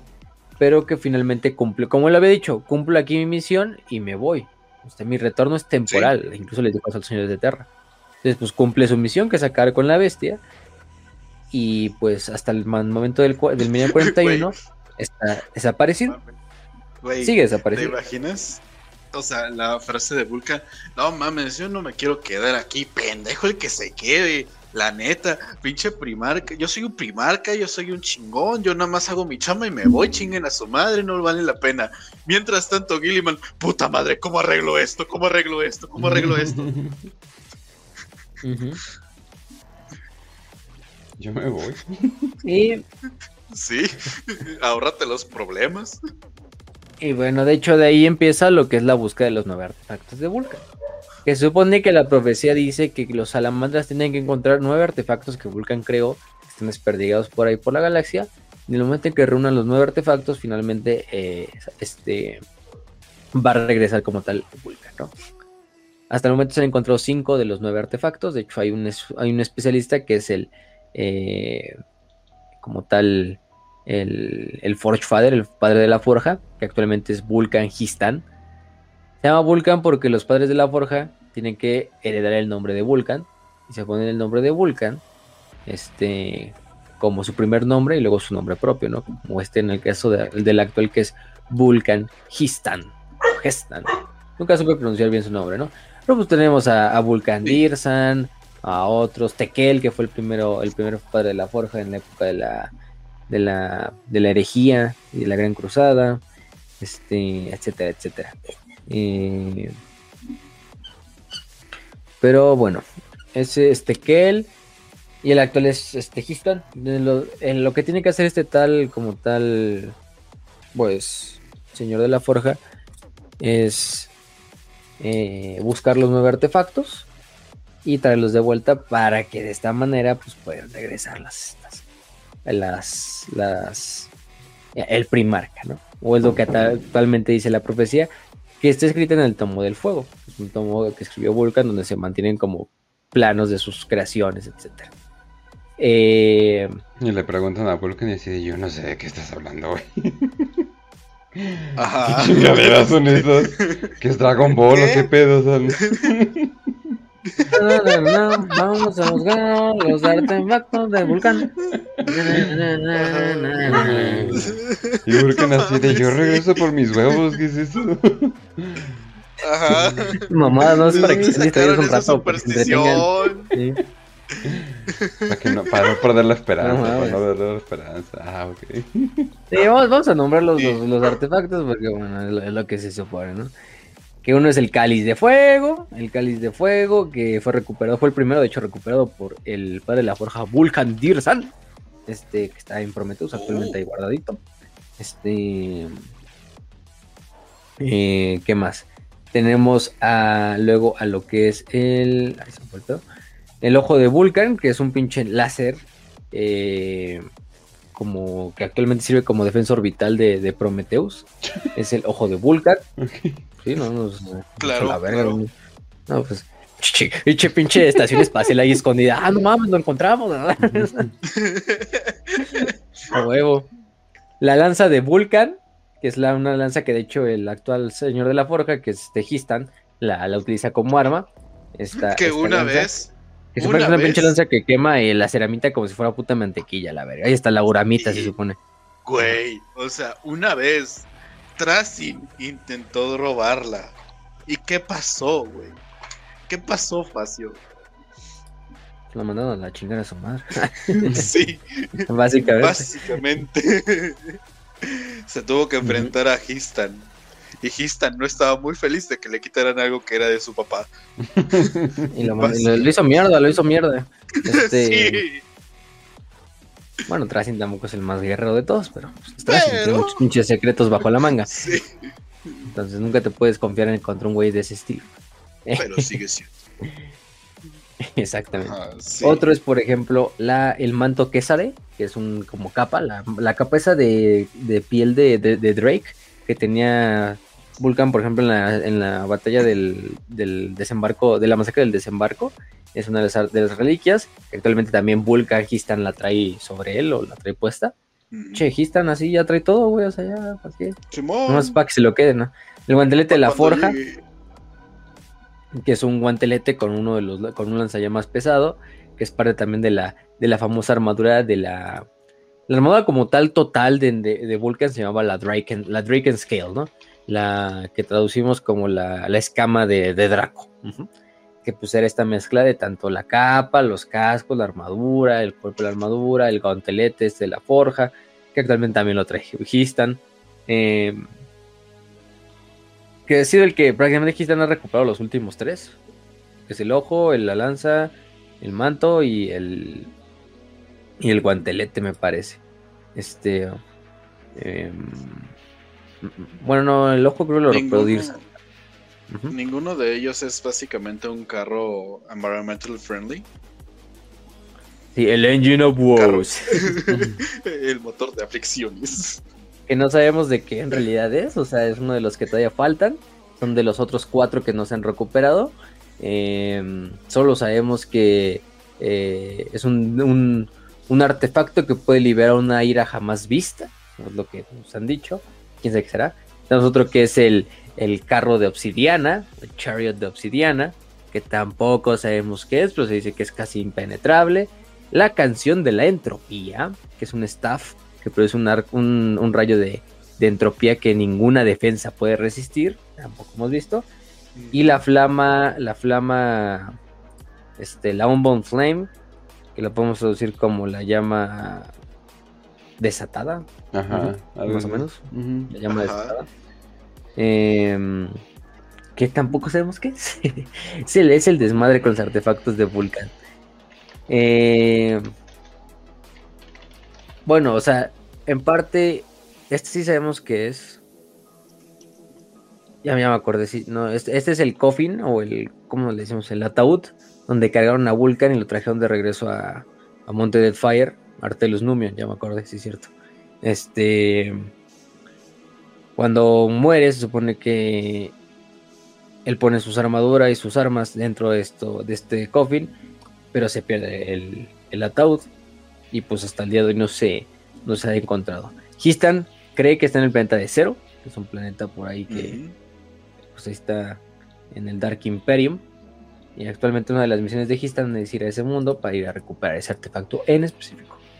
Aparte de eso hay otros artefactos, porque no más había estos nuevos artefactos. Hay otros artefactos que fueron destruidos, eh, como el, martillo ignio, el, el yunque de la desolación, los artefactos que no entran como tal en los nuevos artefactos de Vulcan, pero que son importantes en el talismán de los siete martillos, que no sabemos qué le pasa, porque hasta el final que veamos el asedio de Terra, pues veremos qué onda con eso.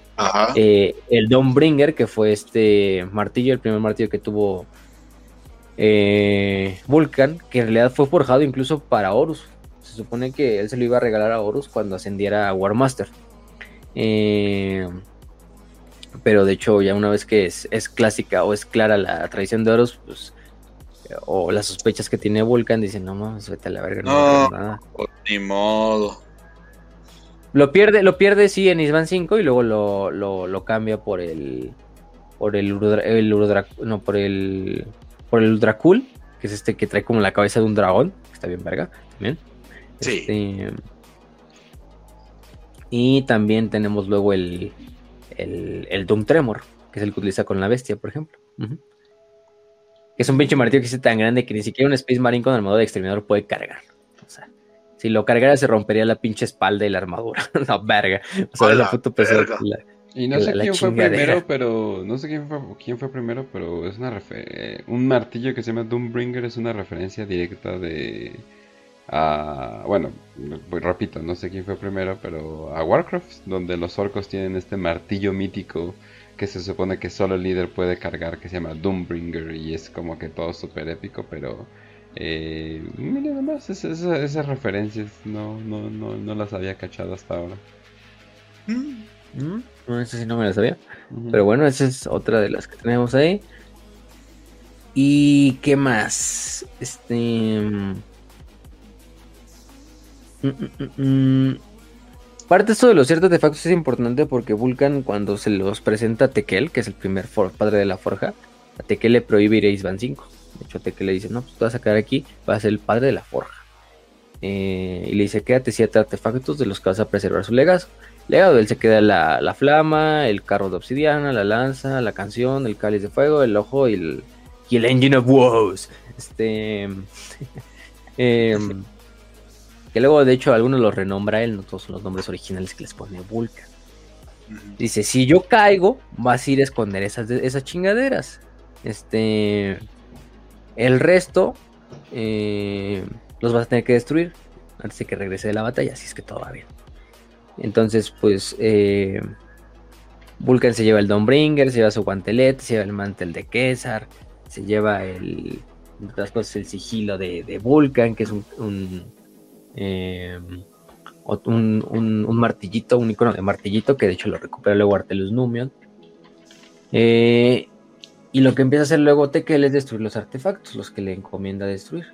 Em, y todo este desmadre, ¿no? Lo que pasa es que cuando regresan, eh, eh, como tal de la, de la, batalla, eh, lo que prácticamente tienen que hacer luego Tekel los esconde Tekel, los que le encomienda, y pues los pocos que se recuperan, pues se obtienen y se guardan, pero están los otros siete, digo, los otros siete que permanecen y que se fueron recuperando con el tiempo, bueno, se recuperaron tres, permanecen cuatro escondidos. Eh, y la teoría o lo que creen los salamandras en base a las enseñanzas de Vulcan y las enseñanzas que dejó Tekel escritas es que en el momento en que los obtengan los nueve, eh, ya se van a regresar, Vulcan va a regresar. No sé por qué lo haría del todo, pero pues se supone que eso es lo que va a pasar. Mira. Es un desmadrito ahí.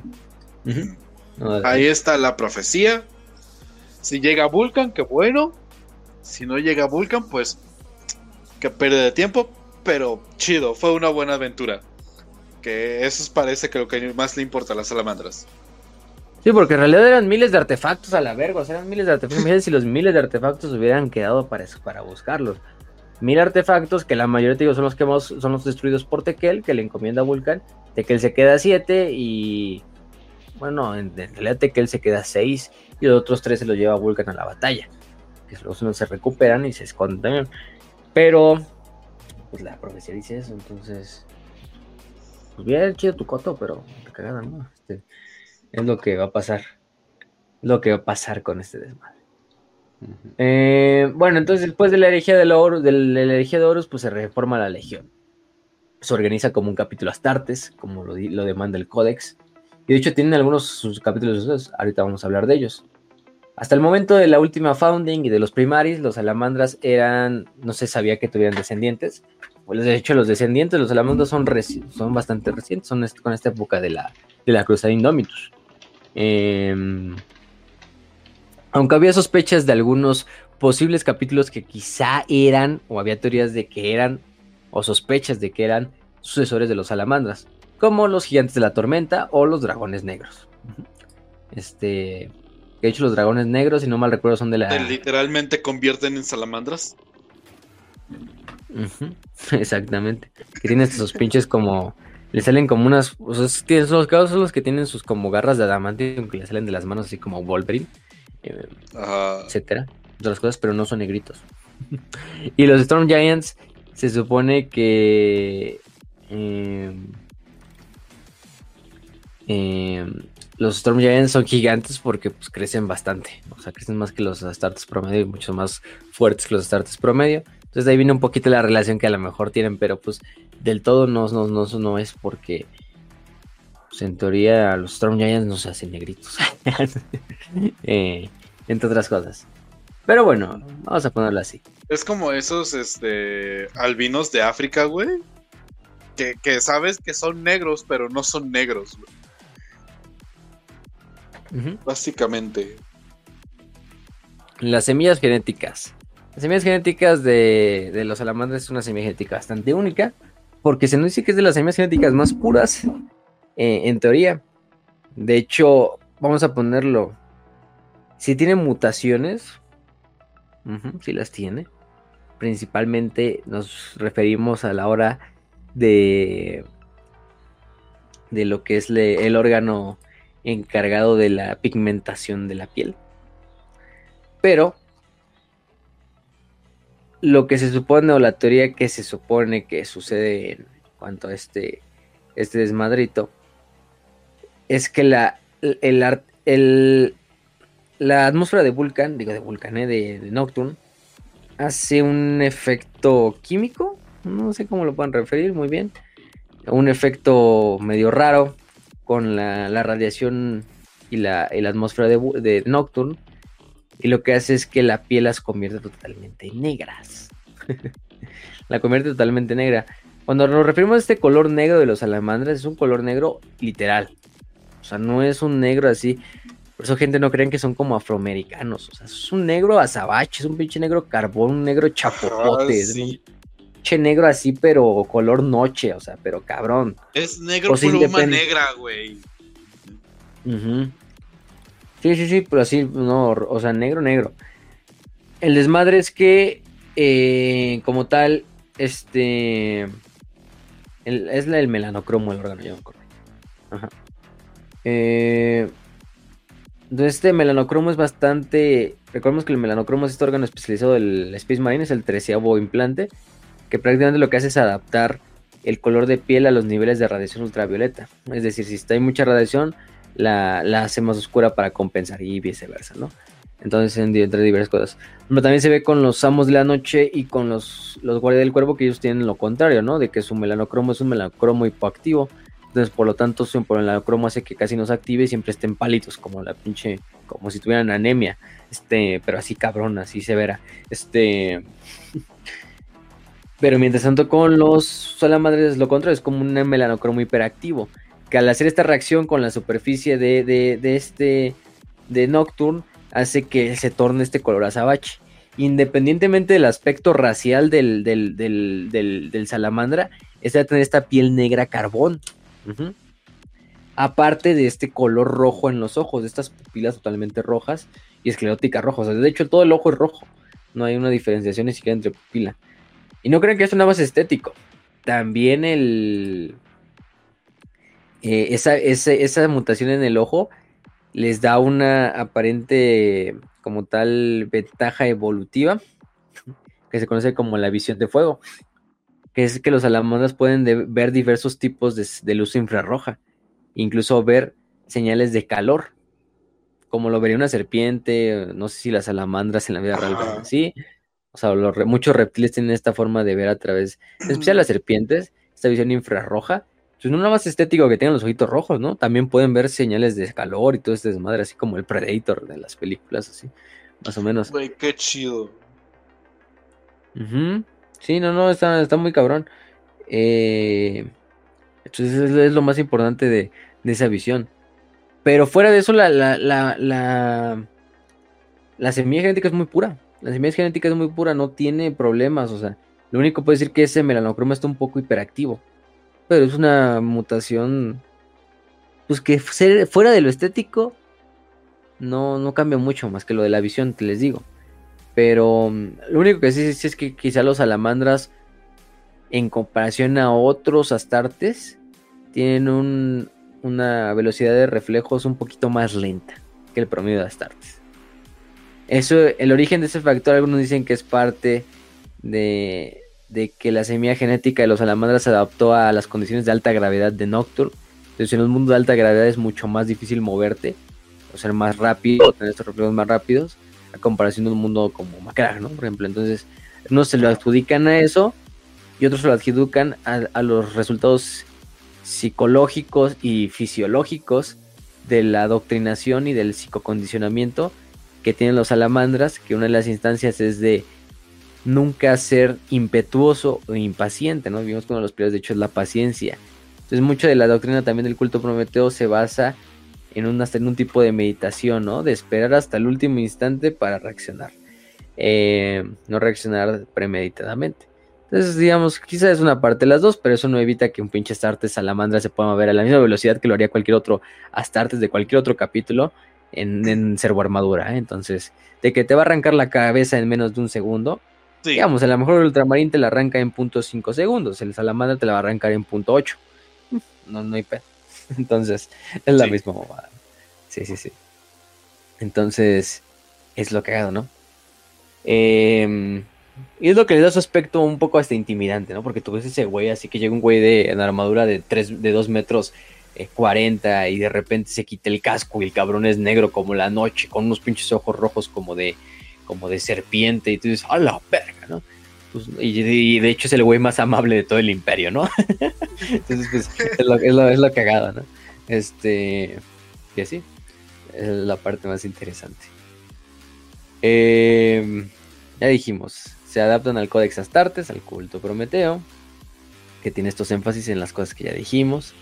Y aparte, la iconografía del culto Prometeo, que es en base a, la flama, al fuego, a la llama, a la, Entonces, por eso tanto las armas, Flamers, Melta, los martillos son muy utilizados. Donde van a encontrar más martillos Thunderhammers en un capítulo Astartes son en las salamandras por mucho. Entonces, también es la que tiene la gran afinidad con el, con el combate cuerpo a cuerpo y con el combate cuerpo a cuerpo o de corta distancia, pero con el uso de estas armas de, de llamas. Martillos. Eh, y el uso de muchas armas creadas en cuanto a eh, armas creadas personalizadas, armas eh, reliquias, armas eh, artesanales, armadura artificial, entre otras cosas. Porque se supone que cada salamandra, desde el neófito, bueno, el neófito lo debe de aprender, pero cualquier hermano de batalla, sea de la compañía que sea, sea de la veteranía que sea, tiene la capacidad y es capaz de crear sus propias armas, de reparar sus propias armas, sin la necesidad ni siquiera de un Tecmarín ni de este desmadre.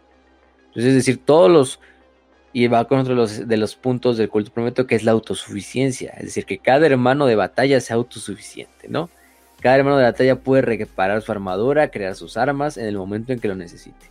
Entonces muy, es muy cagado porque cada Astartes no vas a encontrar un arma igual dentro de los salamandras. Cada melta, cada volter, cada flamer, cada martillo, cada... Están customizados. Es diferente y es customizada porque la creó el hermano que la porta.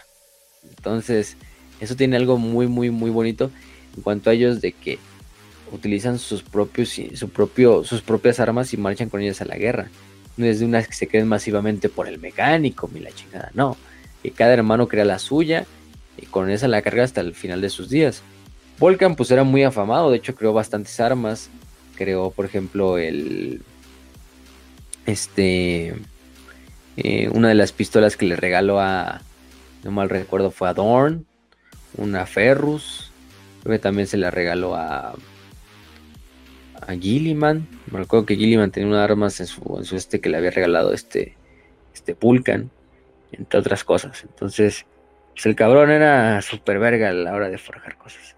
Yo diría que mm, solo Ferrus se le podía comparar en cuanto a, a la forja.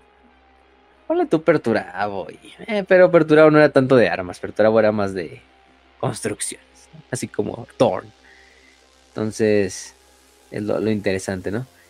Pero, em, o sea, si sabías, por ejemplo, güey, y, esto es como pedacito de historia. O sea, esto me recuerda un montón a ese como Marine que se hizo un arma a partir de tres armas, güey. Y empezaba a pelear con ella no me acuerdo si fue en la guerra de Corea o en la de Vietnam. Pero, o sea, el vato dijo, ah, pues no, no me gusta cómo, cómo dispara este rifle. Entonces voy a agarrar partes de una ametralladora. Y luego la metió con partes del rifle. Y luego la metió con partes de como otra arma. Y se hizo su propia arma customizada, güey. Así me imagino a las salamandras haciendo sus volters así de... No, pues a mí me gusta más que tenga como más cadencia de fuego. Entonces voy a meter más cadencia de fuego. Güey, está bien chido. No me, no me acuerdo cómo se llama el arma. Ahí sí tengo la, la, el dato, se los paso, güey. Va. Y bueno, en cuanto al adoctrinamiento, ya digo, el adoctrinamiento, bueno, sí es un adoctrinamiento. Oye, te iba a decir, Raza, El es como el meme de, es como el meme que mandé de Moe, de que tiene como un chingo de armas. Sí, güey, o sea, así está más o menos esa arma, güey. Está bien loca. Puta madre, te la tengo que mandar, güey. Sí, sí, sí. Ah, puta madre. Creo que se llamaba Stain, no me acuerdo. A ver. Stain. Es una banda de metal. Pero bueno. A ver, seguimos, seguimos. ¿Qué más? Rituales del culto prometiano, hay muchos. Por ejemplo, tenemos el de la, caminata quemante o de la caminata incendiaria, que es cuando un, un individuo hace un pilgrimage, un peregrinaje hacia lo que es uno de los desiertos de la Pira en Nocturne. Este, principalmente lo hacen aquellos que pues ya estén eh, moribundos, tanto gente normal como astartes, para acabar sus últimos días en vida, de, día, de vida en fuego, ¿no? Em, algunos incluso lo hacen, salamandras principalmente lo hacen como una forma de meditación. Este, hasta el día de hoy solo un salamandra ha regresado de este tal ritual, que fue la apotecaria Fugis de la tercera compañía. Tenemos el ritual de la ascensión y del internamiento, que es cuando un capitán de los salamandras muere. Esta ceremonia hace, hace que después de su de, que muere, se celebra en el monte Deadfire. Lo que hace, o se celebraba principalmente, que se puede celebrar en otras partes. Lo que queda de, del caído se ata a lo que es un eh, a un, un pedazo de mármol negro, también cubierto de ceramita, y este, esta, esta como tabla se baja hacia lo que es una caldera de lava por dos hermanos de, por dos hermanos astartes que van en unas tradicionales como prendas y que van bajando con unas cadenas lo que es el, eh, la placa de, de- piedra. Lo peor es que las placas, las, las, las cadenas están al rojo vivo, con los símbolos de la forja que es el fuego, el yunque y el martillo. Entonces se van dejando las pinches marcas de lo que es la de, la, de, las, de las cadenas en las palmas de los que la van bajando. Eh, al unísono la van bajando. eh, y pues de esta manera se baja el capitán como tal. Este hasta el fuego para que su cuerpo sea consumido y regrese a los fuegos de Nocturne. Y luego tenemos el ritual de la ascensión, que digamos es un ritual en el cual se escoge al nuevo capitán. Este capitán se le deja desnudo eh, y se le empiezan a poner marcas eh, sobre lo que es el pecho y el hombro derecho. Marcas también de la forja, que es el martillo, el, la flama y el, y el, el martillo, la llama y el yunque. Este, como tal. Eh, luego se le se le mete como en un en una como ponerla con una celda. Vamos a ponerlo así una celda más o menos. Y se le da un pinche llamada un pinche una llamarada por la parte de abajo que lo rodea como en un pilar. Literalmente que lo mantiene como en un pilar de fuego por unos cuantos segundos una vez que sucede esto el, que asciende se le da el nombre de regente de Prometheus y con las palabras el fuego de Vulcan palpita, en mi pecho. Este, y con este mismo fuego eh, que marea a los enemigos del emperador, se convierte en nuevo capitán. Eh, ¿Qué más? Eh, cuando va a empezar una nueva campaña, los salamandras hacen unas piras. Cada hermano de batalla es una pira propia. La deja ahí. Y se supone que cuando vayan a la guerra, van a estas piras, se ponen a meditar y van quemando la armadura. Entonces la armadura la ponen como a quemar tantito y la van poniendo. Entonces tienen estas marcas como de, de quemadura las, las, las, estas, las armaduras. Mm.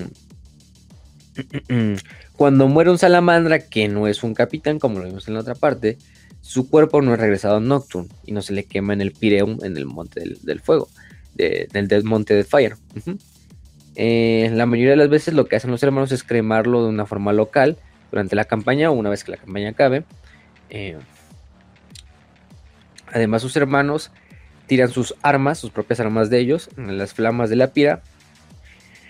Y como tal se le pone el cuerpo, ¿no? Y se, y se quema.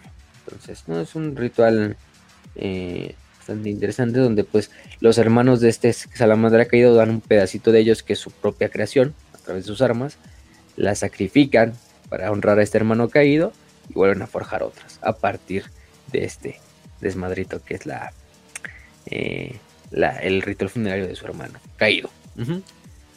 Hay otros muchos rituales, de hecho la gente de Nocturne tiene varios rituales propios, eh, curiositos algunos, eh, pero, pero, pero pues depende, ¿no? El reclutamiento de las elemandras pues comienza a la edad de los 6 o 7 años. Aquellos seleccionados como aspirantes son los aprendices de Astartes. Eh, un Astarte se va a convertir en su mentor y los va a guiar durante este proceso de años y les va a enseñar las formas de la forja, que es lo más importante. Va a avanzar en el entrenamiento, obviamente se les enseña en lo demás, en la doctrina militar y todo lo que tiene que ver. Eh, y se les exige que realicen las mismas pruebas que Vulcan hizo en su competición con el emperador, que es culminar con capturar uno de estos salamandras estos grandes dracos en el monte Fuego Letal. Aquellos aspirantes que sobrevivan a esta tarea y a todas estas tareas son tomados finalmente para la mejora biológica y para que les implanten los órganos de la semilla genética en la luna de Prometeo en la fortaleza del monasterio. Eh, como tal. Eh, y eso es lo, más interesante. Lo que hay ahí un poco de debate, no sé y no está del todo confirmado, es si la gente de Nocturne si tiene este color azabache o solo son los salamandras que tienen la la la, la semigenética. Hay ciertas fuentes que te dicen que las personas de Nocturne tienen una mutación que también hacen que su, su piel se convierta en este color ébano y los ojos rojizos. Pero hay otras fuentes que, digamos, lo, lo dejan totalmente claro y lo dejan como incluso eh, en antagonismo, si sí es así, o si los, los, salamandras son del color de su etnia original, cuando no tienen la semigenética, y finalmente ya al serse astartes, pues cambian y se cometen en esto. Finalmente no tiene tanta importancia, la verdad no me importa, pero hasta ese todavía hay cosa como de que no se queda muy, muy claro ahí de, qué pedo. Pero es lo, que podemos decir. Este. Pero bueno, habrá, habrá que ver y a lo mejor ya se, luego se confirma bien. Eh, eso es lo más, lo más interesante. Mm, mm, mm, ¿Qué más? ¿Qué más podemos hablar? Ah, sí, Prometeus. Prometeus, donde está la, la fortaleza como tal. Bueno, en Prometeo ya dijimos que está la fortaleza monasterio. Em, en realidad, de hecho, la fortaleza monasterio no tiene un nombre como original. De hecho, le podemos decir que la fortaleza es Prometheus, es el nombre de la, de la fortaleza. Eh, y es el sitio de lo que es el panteón. El panteón es un concilio conformado por 18 asientos. Este, este número de 18 representa el número original de la legión, que era la legión 18, y cada uno de estos está dirigido a uno de los miembros de, la, de comando de la, del capítulo. Uno es para el regente de Prometheus, que prácticamente es como se le nombra a lo que es el, el, señor del capítulo, a final de cuentas, que actualmente es Tushan, Tushan, el famoso Tushan, eh, Chapter Master Tushan o regente de Prometheus Tushan, como le quieran decir, eh, que lleva más o menos, eh, pues sí, lleva un rato, se lleva un rato siendo eh, Astartes, el capítulo, el capítulo, participó en la guerra de Armagedón, en las dos guerras de Armagedón, segunda y tercera, donde conoció a Yarrick. De hecho, hubo una muy buena relación entre Yarrick y, Tushan, un respeto mutuo, eh, entre otras cosas. De hecho, ahí fue donde pasó lo que pasó con los marines malevolentes, que es un capítulo de Astartes que es leal. No se dejen engañar por el nombre de marines malevolentes. Pero estos güeyes están haciendo pinches sacrificios por la población, así dejando morir, e incluso utilizando como carne de cañón a ciertos grupos poblacionales de, de, de, refugiados de Armagedón para traer a los orcos y desmadrarlos. Y hubo un desmadrito entre los propios eh, salamandras y los marinos malevolentes, donde casi casi se agarran a, madrazos. ¿eh? Hay que tenerlo en cuenta. Entonces, bueno, ya dijimos, un asiento es para el regente de Prometheus, en este caso Tushan seis asientos para los capitanes de las compañías, un asiento para el apotecarion, para el librarius, para el capellán y para el maestro de la flota, tres asientos para lo que es el jefe de la armería y el maestro y los, y dos maestros de la forja y otros tres asientos que son reservados para este invitados que se escojan de otras partes del capítulo por el resto del concilio. Y el asiento final este, se le da a lo que es el padre de la forja. En este caso sería Vulcan Histan, que es el actual. Entonces es el que encargado de buscar los artefactos de Vulcan, a grandes rasgos. Em, también aquí Prometheus es hogar de lo que es el Salón de las Reliquias, que donde se encuentran bastante las reliquiarías eh, y los altares a ciertos héroes del capítulo. Em, por ejemplo, ahí está Xavier, que es uno de los más capellanes más grandes de la, los salamandras, Tekel, el legendario maestro de la forja, este, Artelus Numio, entre otros, ¿no? Em, ¿Qué más? ¿Qué más? Solo los Fire Drakes, que son la primera compañía de veteranos, y los neófitos viven dentro de lo que es la, la, nación de, Prometeo, o la fortaleza de Prometeus, porque los demás capítulos de Salamandras viven, ya dijimos, desperdigados a través de la superficie de Nocturne en las diferentes ciudades de las que ellos procedan, o de la que su capítulo sea originario, ¿no? Entonces esa es la parte más interesante. Tienen un teleportario bastante extenso con hasta 3, 10 puntos de teletransportación que es capaz de teletransportar a un grupo entero de Fire Drakes en el modo de exterminador o a toda la compañía entera, eh, a la primera compañía entera. También ese sitio de la flota de las, de las salamandras, ¿no? Donde se queda estacionada. Y aparte, está es donde está el ojo de Vulcan, que es este, uno de los nueve artefactos de Vulcan, que pues permanece como una de estas defensas orbitales de, de lo que es el, la luna. ¿Qué más? Eh, en cuanto a su organización, la disposición del capítulo, ya para finalizar casi casi, tenemos hasta arriba pues lo que es la, eh, los, los headquarters, ¿no? La primera compañía que son los conocidos como Fire Drakes. El señor del capítulo, o regente de Prometheus, como le quieran decir, que en este caso es Tushan, actúa como líder de la primera compañía. No es como otros capítulos de Astartes que digamos el señor del capítulo es aparte de la primera compañía. En este caso, Tushan es el líder de la primera compañía de los Fire Drakes.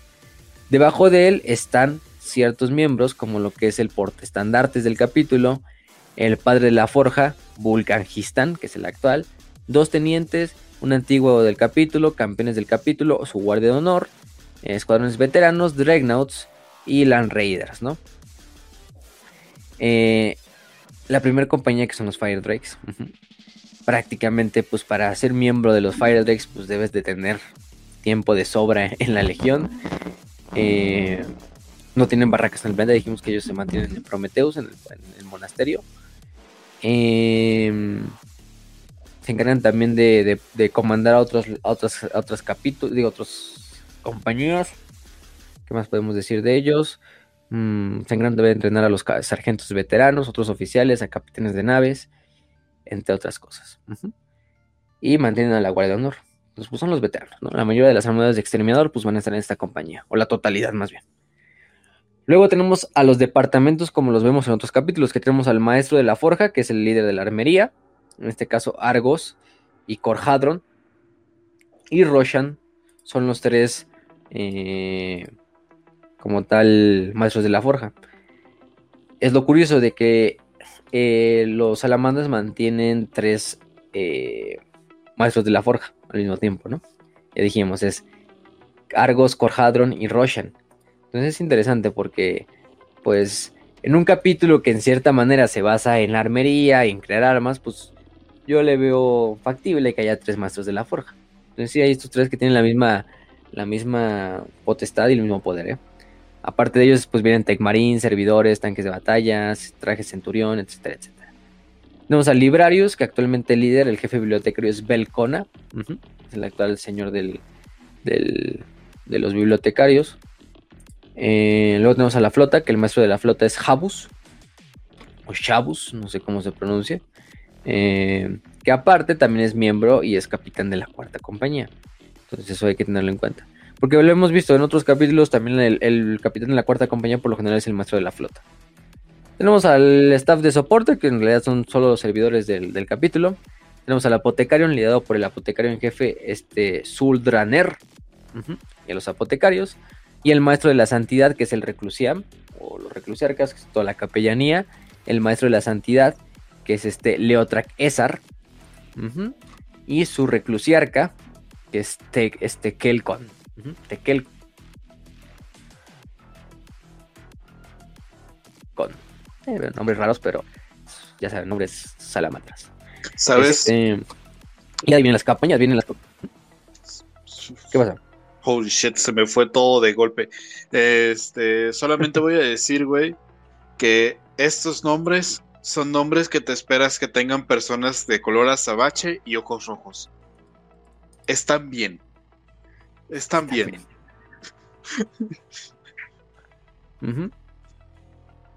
Y bueno, luego las compañías. Que es la segunda compañía.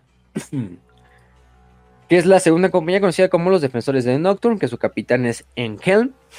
Y bueno, hay ciertas. eh, hay unas cosas ahí más o menos de. em, en realidad la segunda compañía tiene dos capitanes. ¿qué pedo? ¿Por qué tiene dos capitanes? Eso no, no puede pasar, ¿no? Tiene al capitán Enkelm y el capitán Pelas Mirsan. El pedo es que se supone que Enkelm, bueno, Pelas Mirsan, eh, es listado como uno de los más astartes más viejos. Eh, él mantiene durante una campaña que es la campaña de Taledus, como que la compañía se divide en dos, entonces en dos semicompañías. Entonces al final de cuentas, mientras el que está en la campaña de Taledus, que es este, este Pelas, se mantiene co- como capitán, en Nocturne, quien lo sustituye es Enkelm, al otro pedacito de la compañía. Entonces, digamos, existe este desmadre de que hay dos como capitanes al mismo tiempo. Mm, y aparte, en, ahí es un conflicto del canon también, porque en Psychic Awakening se nos nombra de que Pelas Mirsan es todavía capitán, pero en lo más actual, que es el Códex de Salamandras de octava edición, a, a este que él lo ponían como capitán. Entonces es un medio desmadrito del canon, pero no, no hay, no hay tanto, eh, la verdad. Que, no nos deje, nos deje dormir. Eh, esa es la segunda compañía. eh, que son, por ejemplo, los defensores de Nocturne. De hecho, son los más benevolentes en ese sentido. Ese nombre de defensores no nada más es porque pues lo, lo mantengan, sino porque prácticamente ellos se dedican mucho a lo que es la evacuación de civiles, entre otras cosas.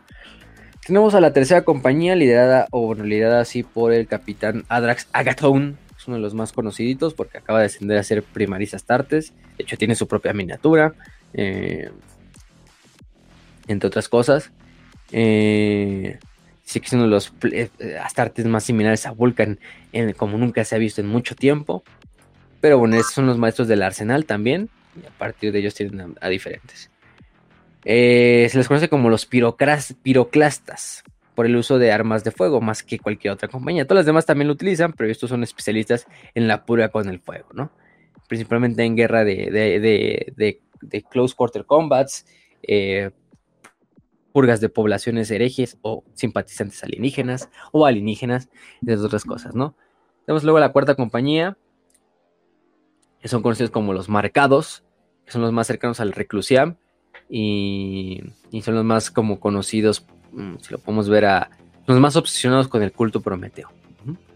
Eh, que de hecho se tatúan prácticamente toda la cara con bastantes eh, tatuajes representados del, del culto a las, al culto prometeo. Es como los portadores de la palabra, pero pues no tanto. Eh, entre otras cosas.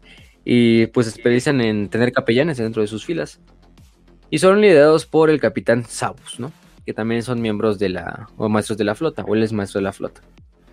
La quinta compañía, que son los cazadores de dragones o de Drake Hunters, liderados por el capitán Mulsebar, maestro de los ritos.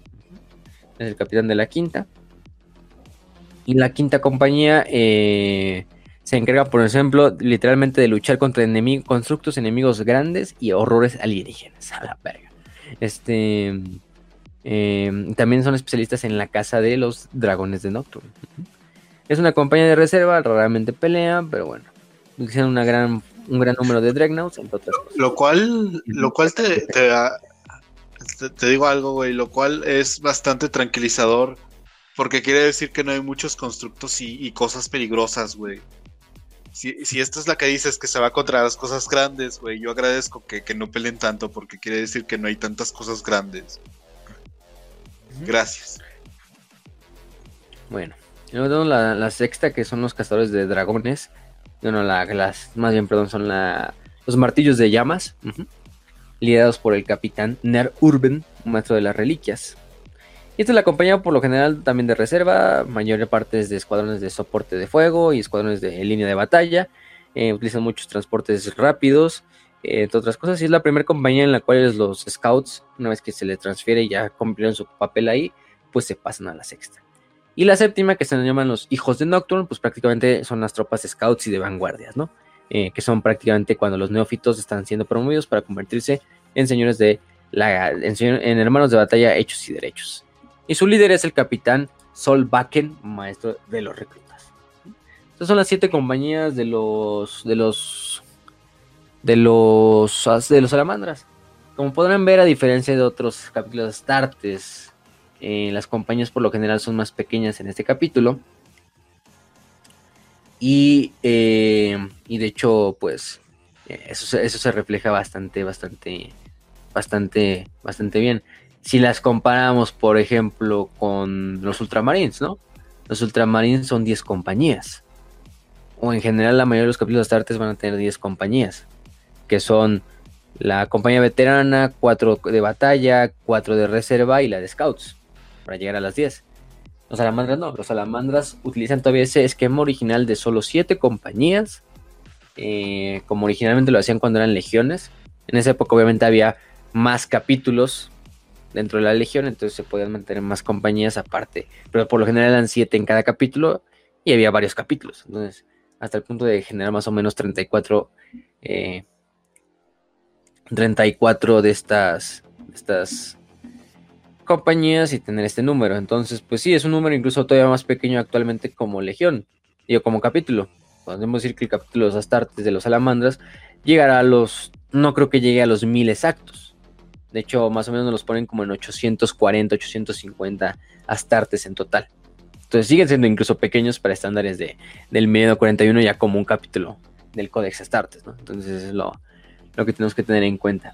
De que no es una, no es una, no es un capítulo clásico en cuanto a organización tampoco. Y bueno, creo que es lo que podemos decir. Este, en cuanto a naves, pues sí, manejan todo tipo de naves, barcazas de batalla. Tienen una, una gloriana que era la Flame Growth. Este, no sabemos en realidad lo que pasa. Se supone que estuvo presente en la masacre del desembarco. Lo más probable es que fuera destruida.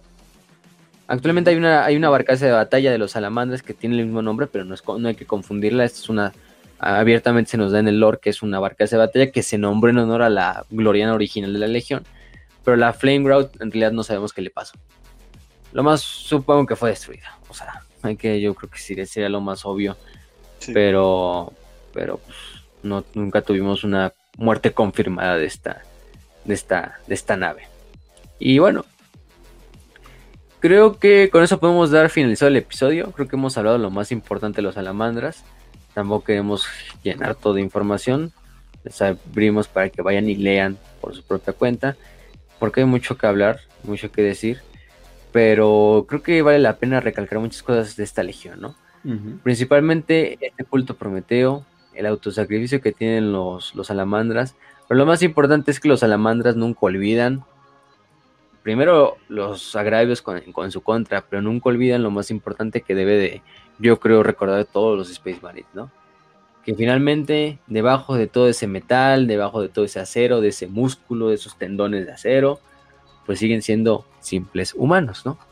Siguen siendo humanos, siguen siendo gente del imperio, y por esa misma gente que son sus hermanos, son sus hijos, son sus nietos, sus sobrinos, primos, padres, etcétera, pues vale la pena morir, ¿no? Y exhalar hasta nuestros últimos alientos. Entonces ese autosacrificio, ese culto prometido representado en el fuego, en ese fuego destructor, pero ese fuego purificador, ese fuego que reforma, ese fuego que a través de las llamas, tanto de la guerra como de la forja, como de todo lo demás, pues crea nuevos hombres, crea nuevos soldados, crea nuevos héroes de las épocas venideras y, termina perfeccionando al individuo, ¿no? Es lo, yo creo lo más, lo más interesante de los salamandras. Y pues si querían una legión wholesome, una legión que digamos se preocupara por la gente, algo que, un, rayito de luz dentro de esta oscuridad del, del milenio 41, pues su lugar está en las salamandras, gente. Entonces, eh, ¿has escuchado la palabra de nuestro señor Vulcan? Pues es momento. Entonces, pues no sé si tengan algo que decir antes de despedir esto con una frase, como siempre es tradición. Este programa fue pura propaganda. pura propaganda. Pura propaganda, efectivamente. Sí, sí, sí. Pero de la buena. De la buena, de la buena. No sé, Raz, eh, ¿quieren decir algo? Yo, yo sí, güey, la neta, pues. O sea, piensen todo esto del culo Prometeo, la autosuficiencia, eh, esta como cultura que tienen del capítulo entero y la legión, ¿no? Que es protejamos al inocente, al civil, al hermano, o sea, mantengámonos unidos aún en las, en las peores circunstancias. Pues es como que formar de los amigos que hiciste en, en el camino, pues tu nueva familia, güey. Y no despegarte o desapegarte de aquellos que amas. O sea, esta parte de ir con sus, con sus familias, poder compartir con ellos. Eh, aún cuando saben que son superhumanos, eso no les quita la parte más primordial de ser un superhumano, la parte humana. Em, entonces, pues sí, güey, si algo quieren llevarse de las salamandras es eh, compartir, eh, tener una familia, tener este, tener una hermandad, eh, ser empático, porque yo creo que es la primera característica de que, que distinga a un salamandra, güey, la empatía. Más allá de su habilidad para el combate, que no hay que subestimarla, realmente es muy buena. Más allá de lo que haya como en formas de ser es la empatía la que va a caracterizar siempre a los salamandras. No importa la situación en la que se encuentren, si hay un civil en peligro, saben que la prioridad es el civil porque el civil sigue siendo el imperio. No es proteger al civil por el simple hecho de, ah, yo soy el maestro y yo debo de protegerlos, ¿no, güey? Es porque el civil es la primera parte del imperio que, que debes de proteger y cuidar, la gente. Entonces, pues sí. Y también otra cosa que los característica, que es característica de, los salamandras, es matar niños Eldar.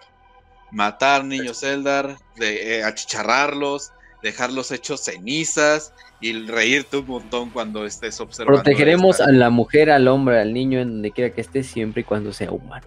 Exactamente. A huevo, pues que creían. no sean humanos. Y, y pues como recomendación, ¿no? Eh, vayan a ver el video de Chris Rock que le hizo como que traducción al cómic este que es de los salamandras de la niña que tiene el como peluchito ah, de salamandra eh, los y métanse a la pinche puerta y se quedan ahí contra los Ajá, sí, y solamente espera por un marín verde. ¡No! Entonces, sí. Vayan a ver ese, ese video de Chris Rock, está muy chido, la neta. Y pues sí, sí, sí, sí. Eh, viva el verde de Salamandra, están muy bonitos. Y es por primera vez algo wholesome. Viva, viva, pero bueno, ya con eso nada más despido una frase que es una frase que dijo Vulcan. Una frase que, palabras de Vulcan, mismas de su, su, propia boca, dice. La nuestra es una vocación violenta, pero como seguidores del, del credo prometeico creemos en el círculo de fuego. Ninguno puede volver a ser como antes, pero en la muerte somos devueltos a las cenizas de donde vinimos. Eh, donde vinimos a nacer de nuevo, nuestra sangre y huesos unidos a la tierra. A través del fuego nuestros restos hacen proteicos. A través del fuego y del reencuentro con la tierra experimentamos el renacimiento. Después de la muerte, después de que termina nuestro deber, nos entregamos estos elementos y al hacerlo nos convertimos en parte de ellos. Esta es la naturaleza del círculo. Y otra que me gustaría que también decir que es la del libro de los nueve criptógrafos, que es, la crisis es una verdad. Esto es evidente por sí mismo y no debe ser objeto de burlas. Es algo tan claro para el herrero como lo es para el arquitecto. Ninguna espada puede ser considerada adecuada hasta que se ha encontrado con otra en la batalla. Ni ninguna torre puede ser considerada fuerte hasta que ha afrontado una tormenta. Lo mismo ocurre con los hombres. Solo en el terror, en la terrible adversidad, en la oscuridad de la destrucción y la desesperación, podrás ver lo que son de verdad.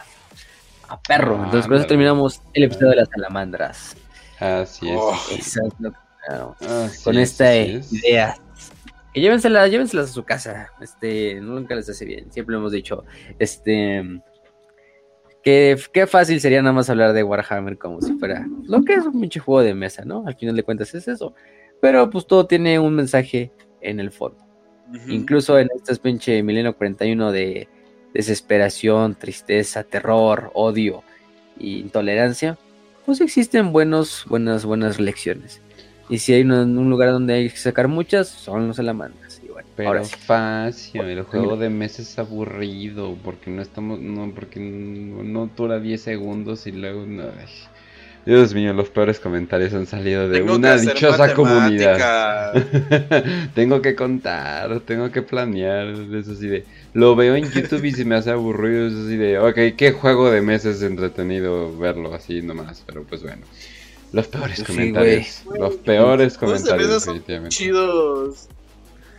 A veces. Ah, bueno, no, sí, sí, algunos play en tabletop definitivamente. Pero pues bueno.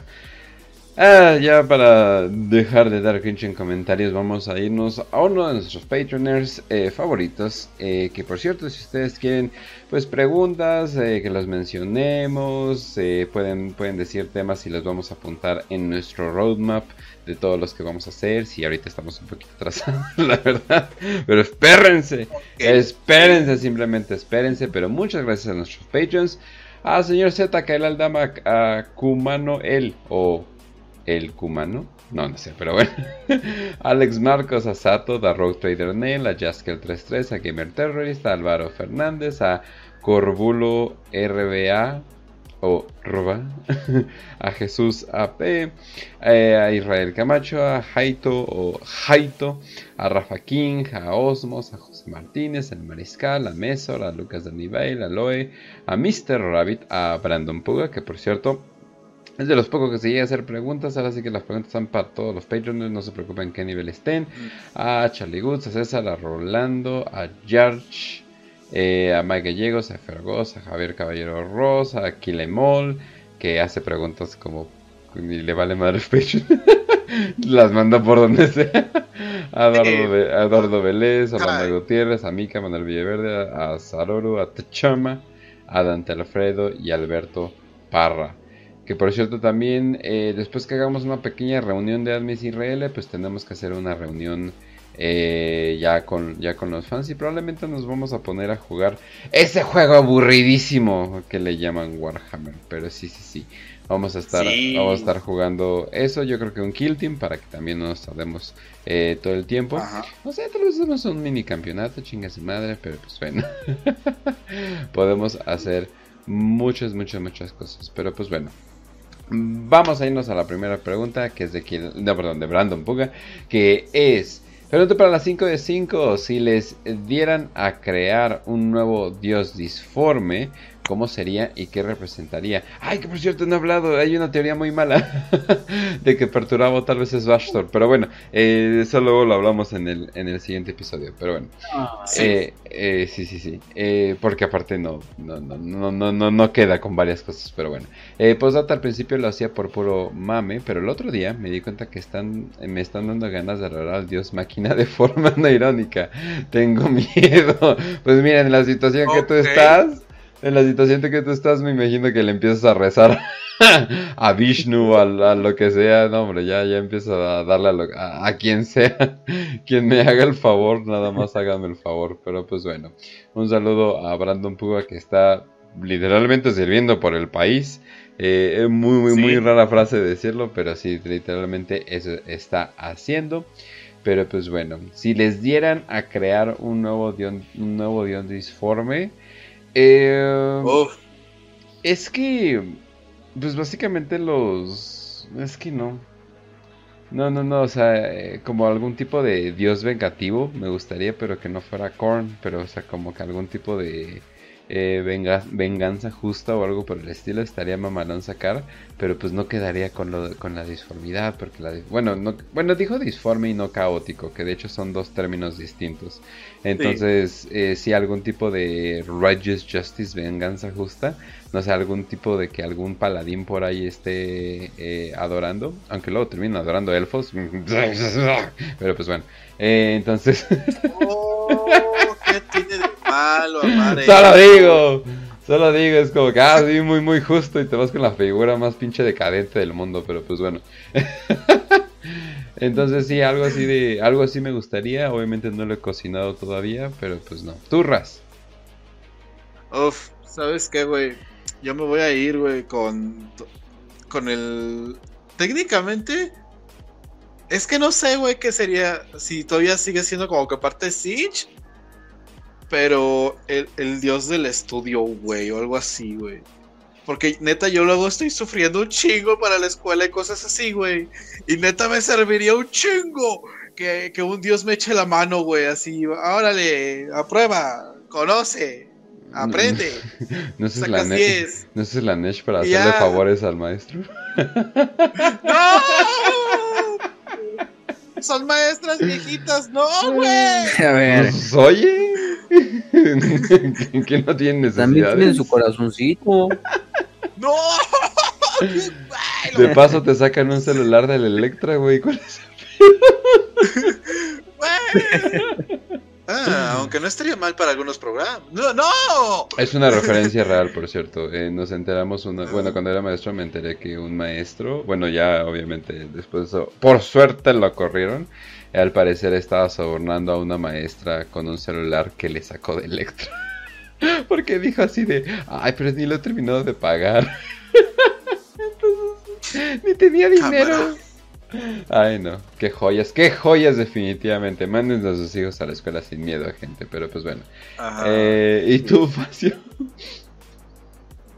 No sé, yo diría uno así como del miedo, güey. Así, algo así que, que personifique el miedo, el terror porque, o sea, en teoría es la NE. En realidad todos se personifican un poquito de eso. Por ejemplo, Korn representa el terror y la guerra, ¿no? O sea, pero yo quiero algo así que sí sea personificador, o sea, o sea, no que sea que tome a todo. Entonces, por ejemplo, en la mitología romana y griega era Deimos y Phobos, que eran los hijos de Marte. Ya, ya, ya, sí. De Ares. Que era terror, el terror y el horror personificados en la guerra. Porque acompañaban a su papá a donde iba él. Que a Ares o a, Marte, como fuera. De hecho, por eso son las lunas de Marte, el planeta Phobos y Deimos. Este. Entonces me gustaría algo así, más o menos, como en ese concepto de que represente el miedo. Puede decir que Malal, malicia, como le quieran decir, ya me vale madres, este representa algo parecido, pero no del todo. O mm. sea, no diría que representa el miedo en su totalidad, porque él ya dijimos, representa la anarquía, representa esa idea del caos autodestructivo, entre otras cosas. Pero decía algo que representa el miedo, miedo, miedo, así, el terror, el horror, el miedo, pero puro. No sé, no sé cómo lo llamaría, ni cómo le pondría nombre, ni cómo sería de forma, pero a ese sería lo más aproximado. Tampoco me he hecho mucho esa pregunta, pero más o menos sería eso. Excelente, excelente idea.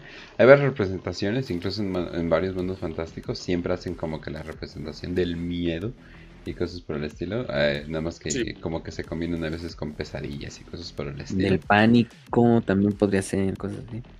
¿Sabes qué, güey? No, todo va de la mano. Pánico, terror, miedo, horror.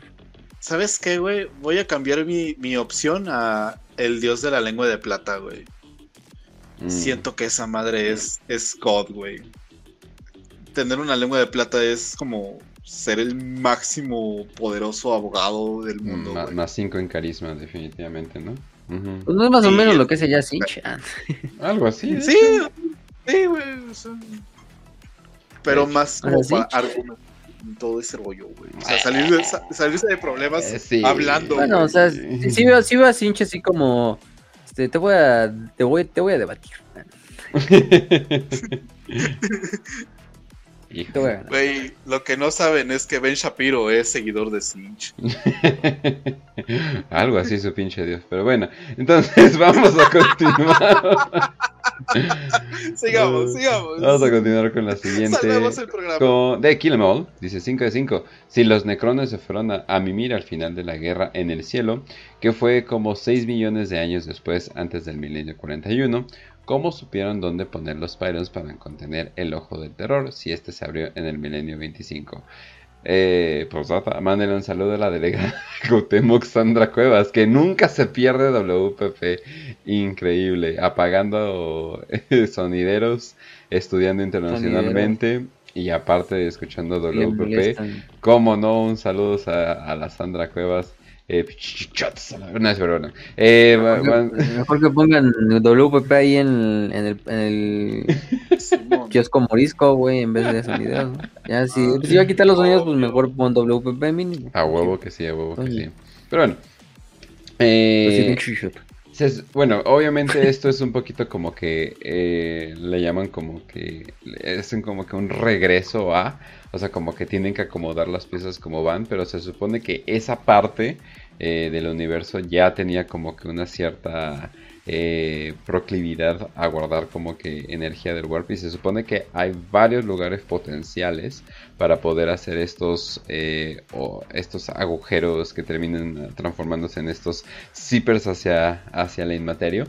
Se supone que hay varios, pero se supone que ese es de los más fuertes y obviamente ese fue el que se rompió primero, el que eh, pues, dio al, ojo del terror y eventualmente a la cicatriz maledictum. Entonces se supone que hay varios, pero estos ya cuando tratas con millones de años es un poquito acomodar después las cosas, ¿no? O sea, obviamente no es este... Eh, ¿Cómo podríamos decir? No prevés. Sí, exactamente, ¿no? Ya cuando se sabes el final, pues, ah, pues está fácil ya acomodar todo. Y aunque también siento que eso fue una pequeña excusa para traer a los necrones involucrados con Cady y todo eso. O sea, como que siento ¿Alguna que vez- pudieron haber estado sin, sin ningún pedo. ¿Al- ¿Alguna vez has visto a esos güeyes que hacen como speedrun de varios juegos, güey? Y como adelantan cosas de ciertos niveles para poderlo hacer más rápido. Así es como lo- con los necrones, güey. Ya hicieron, tantas veces hicieron el run de po- eh, del juego, güey.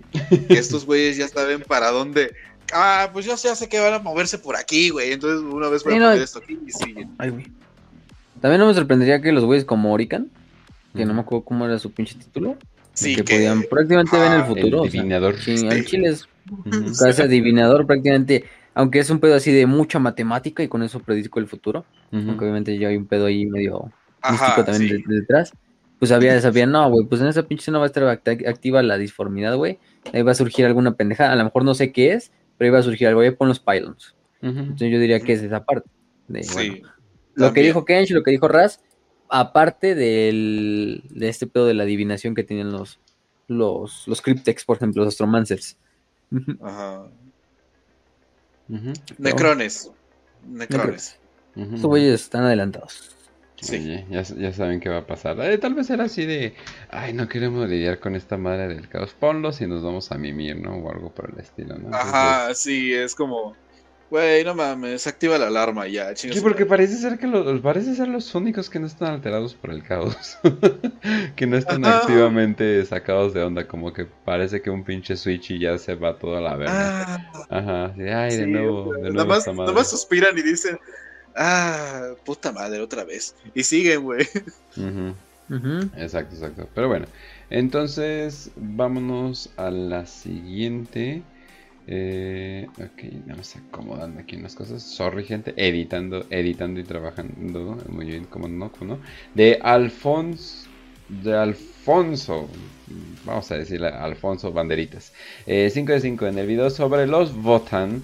Hablan de la lejana posibilidad de ver los Skavens versión 40k. Si sucediera, podrían llegar a tam- también los Seraphon, hombres lagartos versión 40k. Si quieres jugar con los Seraphon versión 40k, ya hay unos en One Page Rules, están bastante padres, aunque yo siento que son los mismos diseños, pero nada más, nada más agarran y les ponen cosas láser y pifiu y ya, pero siento que es exactamente lo mismo, la verdad.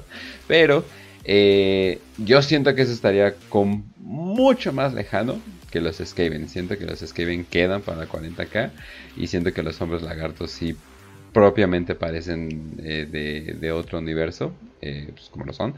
Pero entonces, pero si llegaran a introducirlo serían en unos años, o sea, ahí sería obviamente muy cambiada la onda. Y tal vez no sería necesariamente lo mismo, o sea, tal vez serían en estilo como eh, Reyes Funerario Necrones, o sea, una versión de, pero no exactamente lo mismo. Como me imagino que van a ser los Skavens, ¿eh? me imagino que los Skavens no van a ser eh, nada parecidos a su versión de Fantasy. Ajá, exactamente, o sea, me imagino que va a haber ciertas cosas como los enanos, pero me imagino que sí van a ser propiamente de, de 40k. Pero bueno, ¿qué opinan ustedes?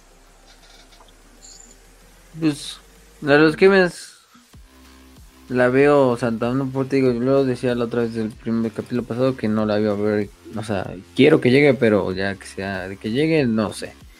Y de Seraphon las veo más difíciles. O sea, hay cosas como los Slan en 40k, como los ancestrales, que son en realidad hombres lagarto, pero hasta ahí. No creo verlos nunca en 40k. Estaría mamón, porque una facción reptiliana nunca está de más. Este, pero no sé, yo diría que ya es mucho, mucho meterle. Los Skavens incluso veo que a lo mejor es medio arriesgado meterlos. Me gustaría, pero es medio arriesgado, hay que ser sinceros. Y meter a los Seraphon Mm, no, no lo sé. No se dice Serafón, se dice hombres lagarto, niños, ¿sabes? Para mí, Fantastic no existe, ya sabes. no, pero sí, no, yo los veo difíciles de llegar. Mucho más difíciles de llegar que los Skavens. Sí, definitivamente. ¿Y tú, Ras? Pues solamente sé que si van a aparecer, güey, muy probablemente terminen siendo como, ah, los Tao fueron todo este tiempo, o cosas así pueden sacar. Entonces, pues, vamos, vamos, vamos por partes, vamos tranquilos. Primero vamos a ver qué pedo con lo, con, lo que sacan de los Skavens. estamos hablando de los Skavens como realidad, que es lo peor, es como que, ey, ey, ey, todavía no Ajá, todavía no sabemos. Vamos a ver primero qué chingados hacen y después ya vemos otros pedos, banda. Yo soy de la idea de que no esperen nada, pero agradezcan lo que llegue. Y ya. Y se chingó. Y si llegamos a ver hombres lagartos, pues estaría muy chido. Pero hay que pensar que existen los necrones que son increíblemente poderosos. Entonces, yo creo que se equilibraría y serían como que muy. Uh, ¿Cómo lo pongo? muy disformes psíquicos máximos sin toda la caca de los Eldar. No llega el león, y llega Sigmar y todos, ¿what? Ajá, exacto. Entonces vamos a calmarnos tantito, vamos a ver qué pasa. Y si llegan a pasar, a lo mejor serían como, pues, super psíquicos, como los Eldar, pero sin la caca que les pasó. Así que, sí. sí. Yo lo veo por ese lado. Así es, así es, así es. Pero bueno, entonces nos vamos a la siguiente. Aquí, como perfecto. Eh, dice eh, de Zulian 5 de 5, imaginando el hipotético caso de que todo en las guerras de unificación hubiera salido bien y el emperador hubiera hablado con los primarcas acerca del proyecto en Terra. ¿Qué creen que hubiese pasado después? ¿El emperador hubiera hecho lo mismo que le hizo a los guerreros truenos? ¿Sí o sí habría conflicto? Ok, primero, primero, vamos con eso. Eh, yo siento que el emperador ya había conocido a muchas personas antes y ya les había, oye, no es que hay algo llamado caos, no sé qué, bla, bla, bla. Inclusive siento que hasta pudiera haber acelerado la caída del caos. Así, oye, ¿hay otros dioses? Ah, cabrón, hay otros dioses que, pues, ah, caray, ah, caray. O sea, yo creo que sí hay primarcas que hubieran caído mucho más derecho. Pero recuerden que también con la última información que ha salido es que al parecer el emperador quería que algunos cayeran, o al menos eso es lo que dice Marcador. También son palabras de Marcador, entonces también no, no sabe a quién creerle. Pero al parecer ellos ya estaban como que planificando que eh, los primarcas se pelearan, se nulificaran para que les diera tiempo, simplemente para que les diera tiempo para terminar su proyecto y avanzar a lo que, a lo que seguían. Entonces, eh, en un what if, o sea, está bonito imaginarse que sería un what if eh, si no se hubieran peleado, pero pues, al final es 40k. sí, sí, concuerdo. ¿Y, creen, y dice, ¿quieren que el Khan regrese? Pues sí, tiene que regresar. Digo, es el, es el primarca que más factible veo su retorno porque no hay así como ese güey. O sea, el león puede decir, el león está medio muerto. Dorn probablemente esté muerto. Lehman, pues se fue a la disformidad, ahí está cabrón regresar. Eh, Corax es un puto demonio. Vulcan y Khan, pues bueno, Vulcan es Vulcan. Pero Khan es como de, pues no, le fue de parranda, güey. O sea, llegó y se fue al Sí, o pinche. sea, O sea, el vamos güey a cazar a Eldars. le va a hacer mierda el web, güey. O sea, es- eso es, es Khan. Entonces, de que regrese, regrese. ¿Cuándo? No lo sé. ¿Mm? Pero no va a ser pronto. Eso sí. Eso sí. No será ahorita. Eh, y pues básicamente lo único que tenemos es este. ah, eh, eh, eh, es un Primarca con Excel Premium. Eso es lo que tenemos. Conténtense. Sean felices. Como fregados, no. Como Excel fregados, Premium. no. Pero bueno. Ajá. Pues vamos a la siguiente. eh, de An Aton. ah, no, esperen, también. ¿No dijo nada más? Eh, ah, sí, saludos, de Saludos de Colombia y una. Colombia. Ah, ok, ok, sí, saludos, saludos.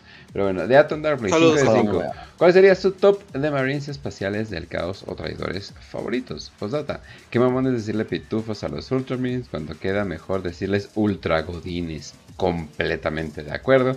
Pero eh, es un, Sí. es, un- es un meme culero, ¿sabes? De que, ah, son azules, entonces pitufos. Es como que. Pitujos. ¿Y por qué No, no? sé de dónde salen los hijos de los Ay, ¿por qué no. ¿por qué no avatars? O no, no sé, o sea, no, no entiendo, o sea, es como que, o sea, ya todo lo azul ahora es pitufo, no, no, no entendí. El meme de los pitufos se hizo alrededor de ahí como dos miles. Inicios de, De los hecho. dos miles y así. Muy importante, Son Aún así, aún así, está el culero. sí, Eh, hay que entender Pero- que, pues, fueron boomers los que hicieron el meme. Se entiende por qué estás. entonces, eh, Ultra Godin definitivamente queda, pero Top de Marines Espaciales del Caos, eh, Legión Alpha, ya sé, ya sé que pueden decir mil cosas, pero Legión Alpha all the way, si estamos hablando de traidores, eh, engloban eh, mucho de lo que me gusta. Y no lo quiero decir porque también es como que ya muy obvio, pero Dios mío, qué bien están haciendo el nuevo Lord de los Devoradores del Mundo. Jesus Christ. O sea, el güey que eleva a otros devoradores del mundo como si fueran angelitos, les da un camino, qué pedo. No manches, no, la neta está súper bien hecho, me están gustando bastante, pero no, no diría todavía favoritos todavía, pero definitivamente a- atraen, definitivamente. Pero en tu raza. Si hablamos de Legión, güey, Guerreros de Hierro. Si hablamos de. Legión, Guerreros de Hierro completamente all the way. Eh, chinga su madre el caos. Vamos a utilizar el caos como, herramienta nada más. Y como individuos, eh, Karn. Ariman y Mm. Mm, sí. A mí, Ariman, Harkon, Fabius, Euron. yo que sé. esos. Harkon, Euron, Fabius. ey, y- Euron. y. Ujú. Euron, de- definitivamente sí sería de los míos. Ese, ese güey sí, sí, sí, sí cae bien, sí cae bien. Auron Blackheart, es- es el mismo. Si lo entiendes. A ese güey sí lo entiendes. Pues sí, no manches. Otra víctima del- Ah. de la burocracia. Los de Euron, Euron Blackheart, Euron Blackheart. Sí, Euron Estaba Blackheart. confundiendo, sí. sí. Sí, sí, sí, Euron Porque Blackheart. el- está diciendo, está diciendo Lut Harkon y Harkon es el de Fantasy, pero sí es. Siempre confundo los nombres de esos cabrones. Es que se Sí, como- también los Huron. Ah, es el entendible. Luthor. Es, es entendible. Pero bueno, es el entendible. chiste este es, es Huron. Huron, Ariman, no, Ariman y, y Fabius. Y luego este Huron. Ok. Ariman Más también. Fabius porque es del gremio, es del gremio, es compañero. Ay, sí, claro. Fabius, Fabius. Ariman siendo tan chingón Sí, que parece que hasta tiene hasta tiene más manos en, en su propia legión que Magnus. Sí, sí, sí, como chingados, ¿no? Eh, pero bueno, entonces vámonos a la última, eh, de Kukabara Mephisto, eh, que obviamente viene del sector Hidalgus. Eh, dice, pregunta 5 de 5, los Votan fueron enviados al núcleo galáctico por la humanidad pre-imperio. Eh, si regresan al seno de la humanidad, cómo serían recibidos en el imperio, con la gran cantidad de tecnología y recursos con los que regresarían.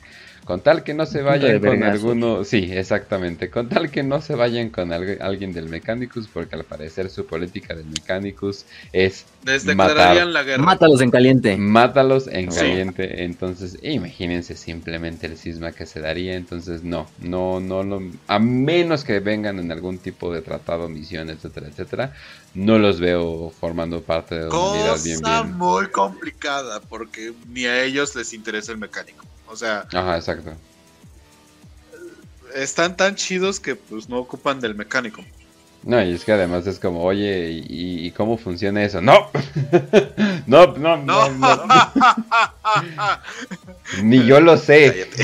Lo sabe, lo sabe el core divino. sí. Lo saben nuestros ancestros que encerramos en cajas gigantes. Exacto. Y, los del Mechanicum dirían: Oh, puta madre, es tecnología. Y, e irían a la guerra, güey. Entonces, ¿no quieres que pase eso, güey? O sea, ya tienen política de, si los veo los mato. Entonces, definitivamente no, no iría, no iría para nada bien algún tratado, algún pinche güey con Excel Premium que pueda unirlo, ajá, o sea, que los pueda unir mientras, oye, ustedes no chequen ni cuestionen y ustedes no les disparen en la jeta, por favor. Yo creo que es la única manera que se podría hacer algo, pero... sería como pacto no agresión, que no es alianza, es solamente no nos vamos a madrear por mientras. Ajá. Y eso es un pacto no agresión. Y ya, Exactamente. Y se quedaría ahí. Eh, eh, está difícil todavía. Pero si, si alguien lo puede hacer es Gilliman, eh, genio diplomático, pero ahí veremos. Ahí veremos qué sucede. Pero pues bueno. Entonces, eh, última pregunta y eso significa que ya acabamos este programa. Espero que les haya, espero que les haya gustado. Vamos a regresar con ustedes con mucho contenido. Eh, tuvimos una pequeña pausa, pero hey, ahora sí que eh, lo importante es que ya estamos de regreso. Vamos a hablar de muchos temas que espero que les interese. Vamos a estar haciendo mucho contenido para ustedes y pues ya, eso sería todo de mi parte. Me pueden checar a mí en Kench Streams, donde hago eh, programas martes, miércoles y, jueves. Eh, los voy a llamar como programas, excepto el miércoles, que es literalmente como que el día flojo. Dios mío, Philly, me asustaste. Y. Raz, continúa. Pues, banda, ya saben, esperemos, esperamos que se hayan divertido muy bonito, que la hayan pasado bien, que hayan disfrutado todo. Y pues un saludo a la gatita de Kench. Este, un saludo a todas las mascotas de, paso. Y pues sí. Ah, y un saludo a la suegra de Vilchis. Sí. Ah, también ya, ya regresó al grupo, ya no, ya salió del, del ostracismo. Es porque mencionamos a la suegra de, de Vilchis, güey. O sea, mencionamos a la suegra, regresa al grupo. ¿Qué más quieres? Yo, yo soy supersticioso con ese pedo, güey. Y quiero mucho bichis. ¿Mm? Así es, así es. Y pues ya. Pero bueno. Terminemos. Ahora sí, entonces. Con eso acabamos el episodio. Esperamos que les haya gustado. Estén atentos. Este fin de semana es el club de lectura. Ahora sí, de. Em, ¿Cómo se llama este libro? Se me fue el nombre. Firecast, de Peter Fejerbari. Eh, ¿Por qué vamos a hacer luego un club de lectura express para hablar de los spoilers de eh, End and the Dead, digo, de The End and the Dead. Entonces, primero vamos a terminar este club de lectura que tenemos programado y luego vamos a hacer ese. Entonces, pues vamos a estar ahí también. El Kill, el Kill ya quiere participar y pues luego, luego se va a hacer. Ya saben dónde nos pueden encontrar, siguen a nuestros patrocinadores Malius 3D en Facebook, también a Caravan 6000 que va a organizar un torneo de hecho de, de Warhammer Horus Heresy este próximo. Entonces, eh, métanse su página de Caravana 6000. Eh, chequen la mercancía que tiene. Ya hizo restock también. Entonces, muchas cosas nuevas y novedades de Warhammer. De miniaturas. Entonces, listos para eso. Y el torneo va a ser. Primer torneo mexicano de Warhammer Horus Heresy. Con un precio de entrada de 370 pesos. Bastante accesible. Eh, a 2000 puntos las batallas. El 15 de abril del 2023. 2000. Supongo que va a ah, ser en sus oficinas. Pero le voy a preguntar del todo para que me dé más detalles y próximamente lo, lo decimos. También de hecho tenemos una de las, una rifa con premios que nos acaba de dar él, programada ahorita yo creo que para mm, marzo, abril. Entonces yo creo que igual queda para, para su torneo, entonces pues para que lleguen. Y incluso a lo mejor hacer una dinámica conjunta en cuanto a quienes participan en la rifa y quienes participan en el torneo, entonces pues de la misma cosa. Entonces pues ahí síganlo y sigan a Carmen de X1000 y a Malius 3D, nuestro patrocinador de eh, donde pueden encontrar miniaturas y impresión 3D a buen precio y de todos los tipos, estilos, eh, y no solo de Warhammer y de otros juegos de mesa, sino de muchas otras cosas más, ¿no? Fuera de, eso. Entonces, pues nada más. Eh, ya se nos pueden encontrar en Telegram, Spotify, Evox, YouTube, obviamente. Suscríbanse, dejen sus likes, compartan los episodios. Gracias por todo este apoyo y espérense nuevas cosas buenas. Y la siguiente semana, primero Dios, vamos a estar haciendo el episodio de Arcas de Arcas del Augurio Abaddon, primera parte. Y si conseguimos la parte de Angron, pues hacemos de una de las dos. Pero bueno, eso se, se va a decir conforme vayamos viendo. Entonces, pues bueno, ahora sin nada más que decir, les deseamos salud y victoria. Y que el Padre de los Dragones los acompañe.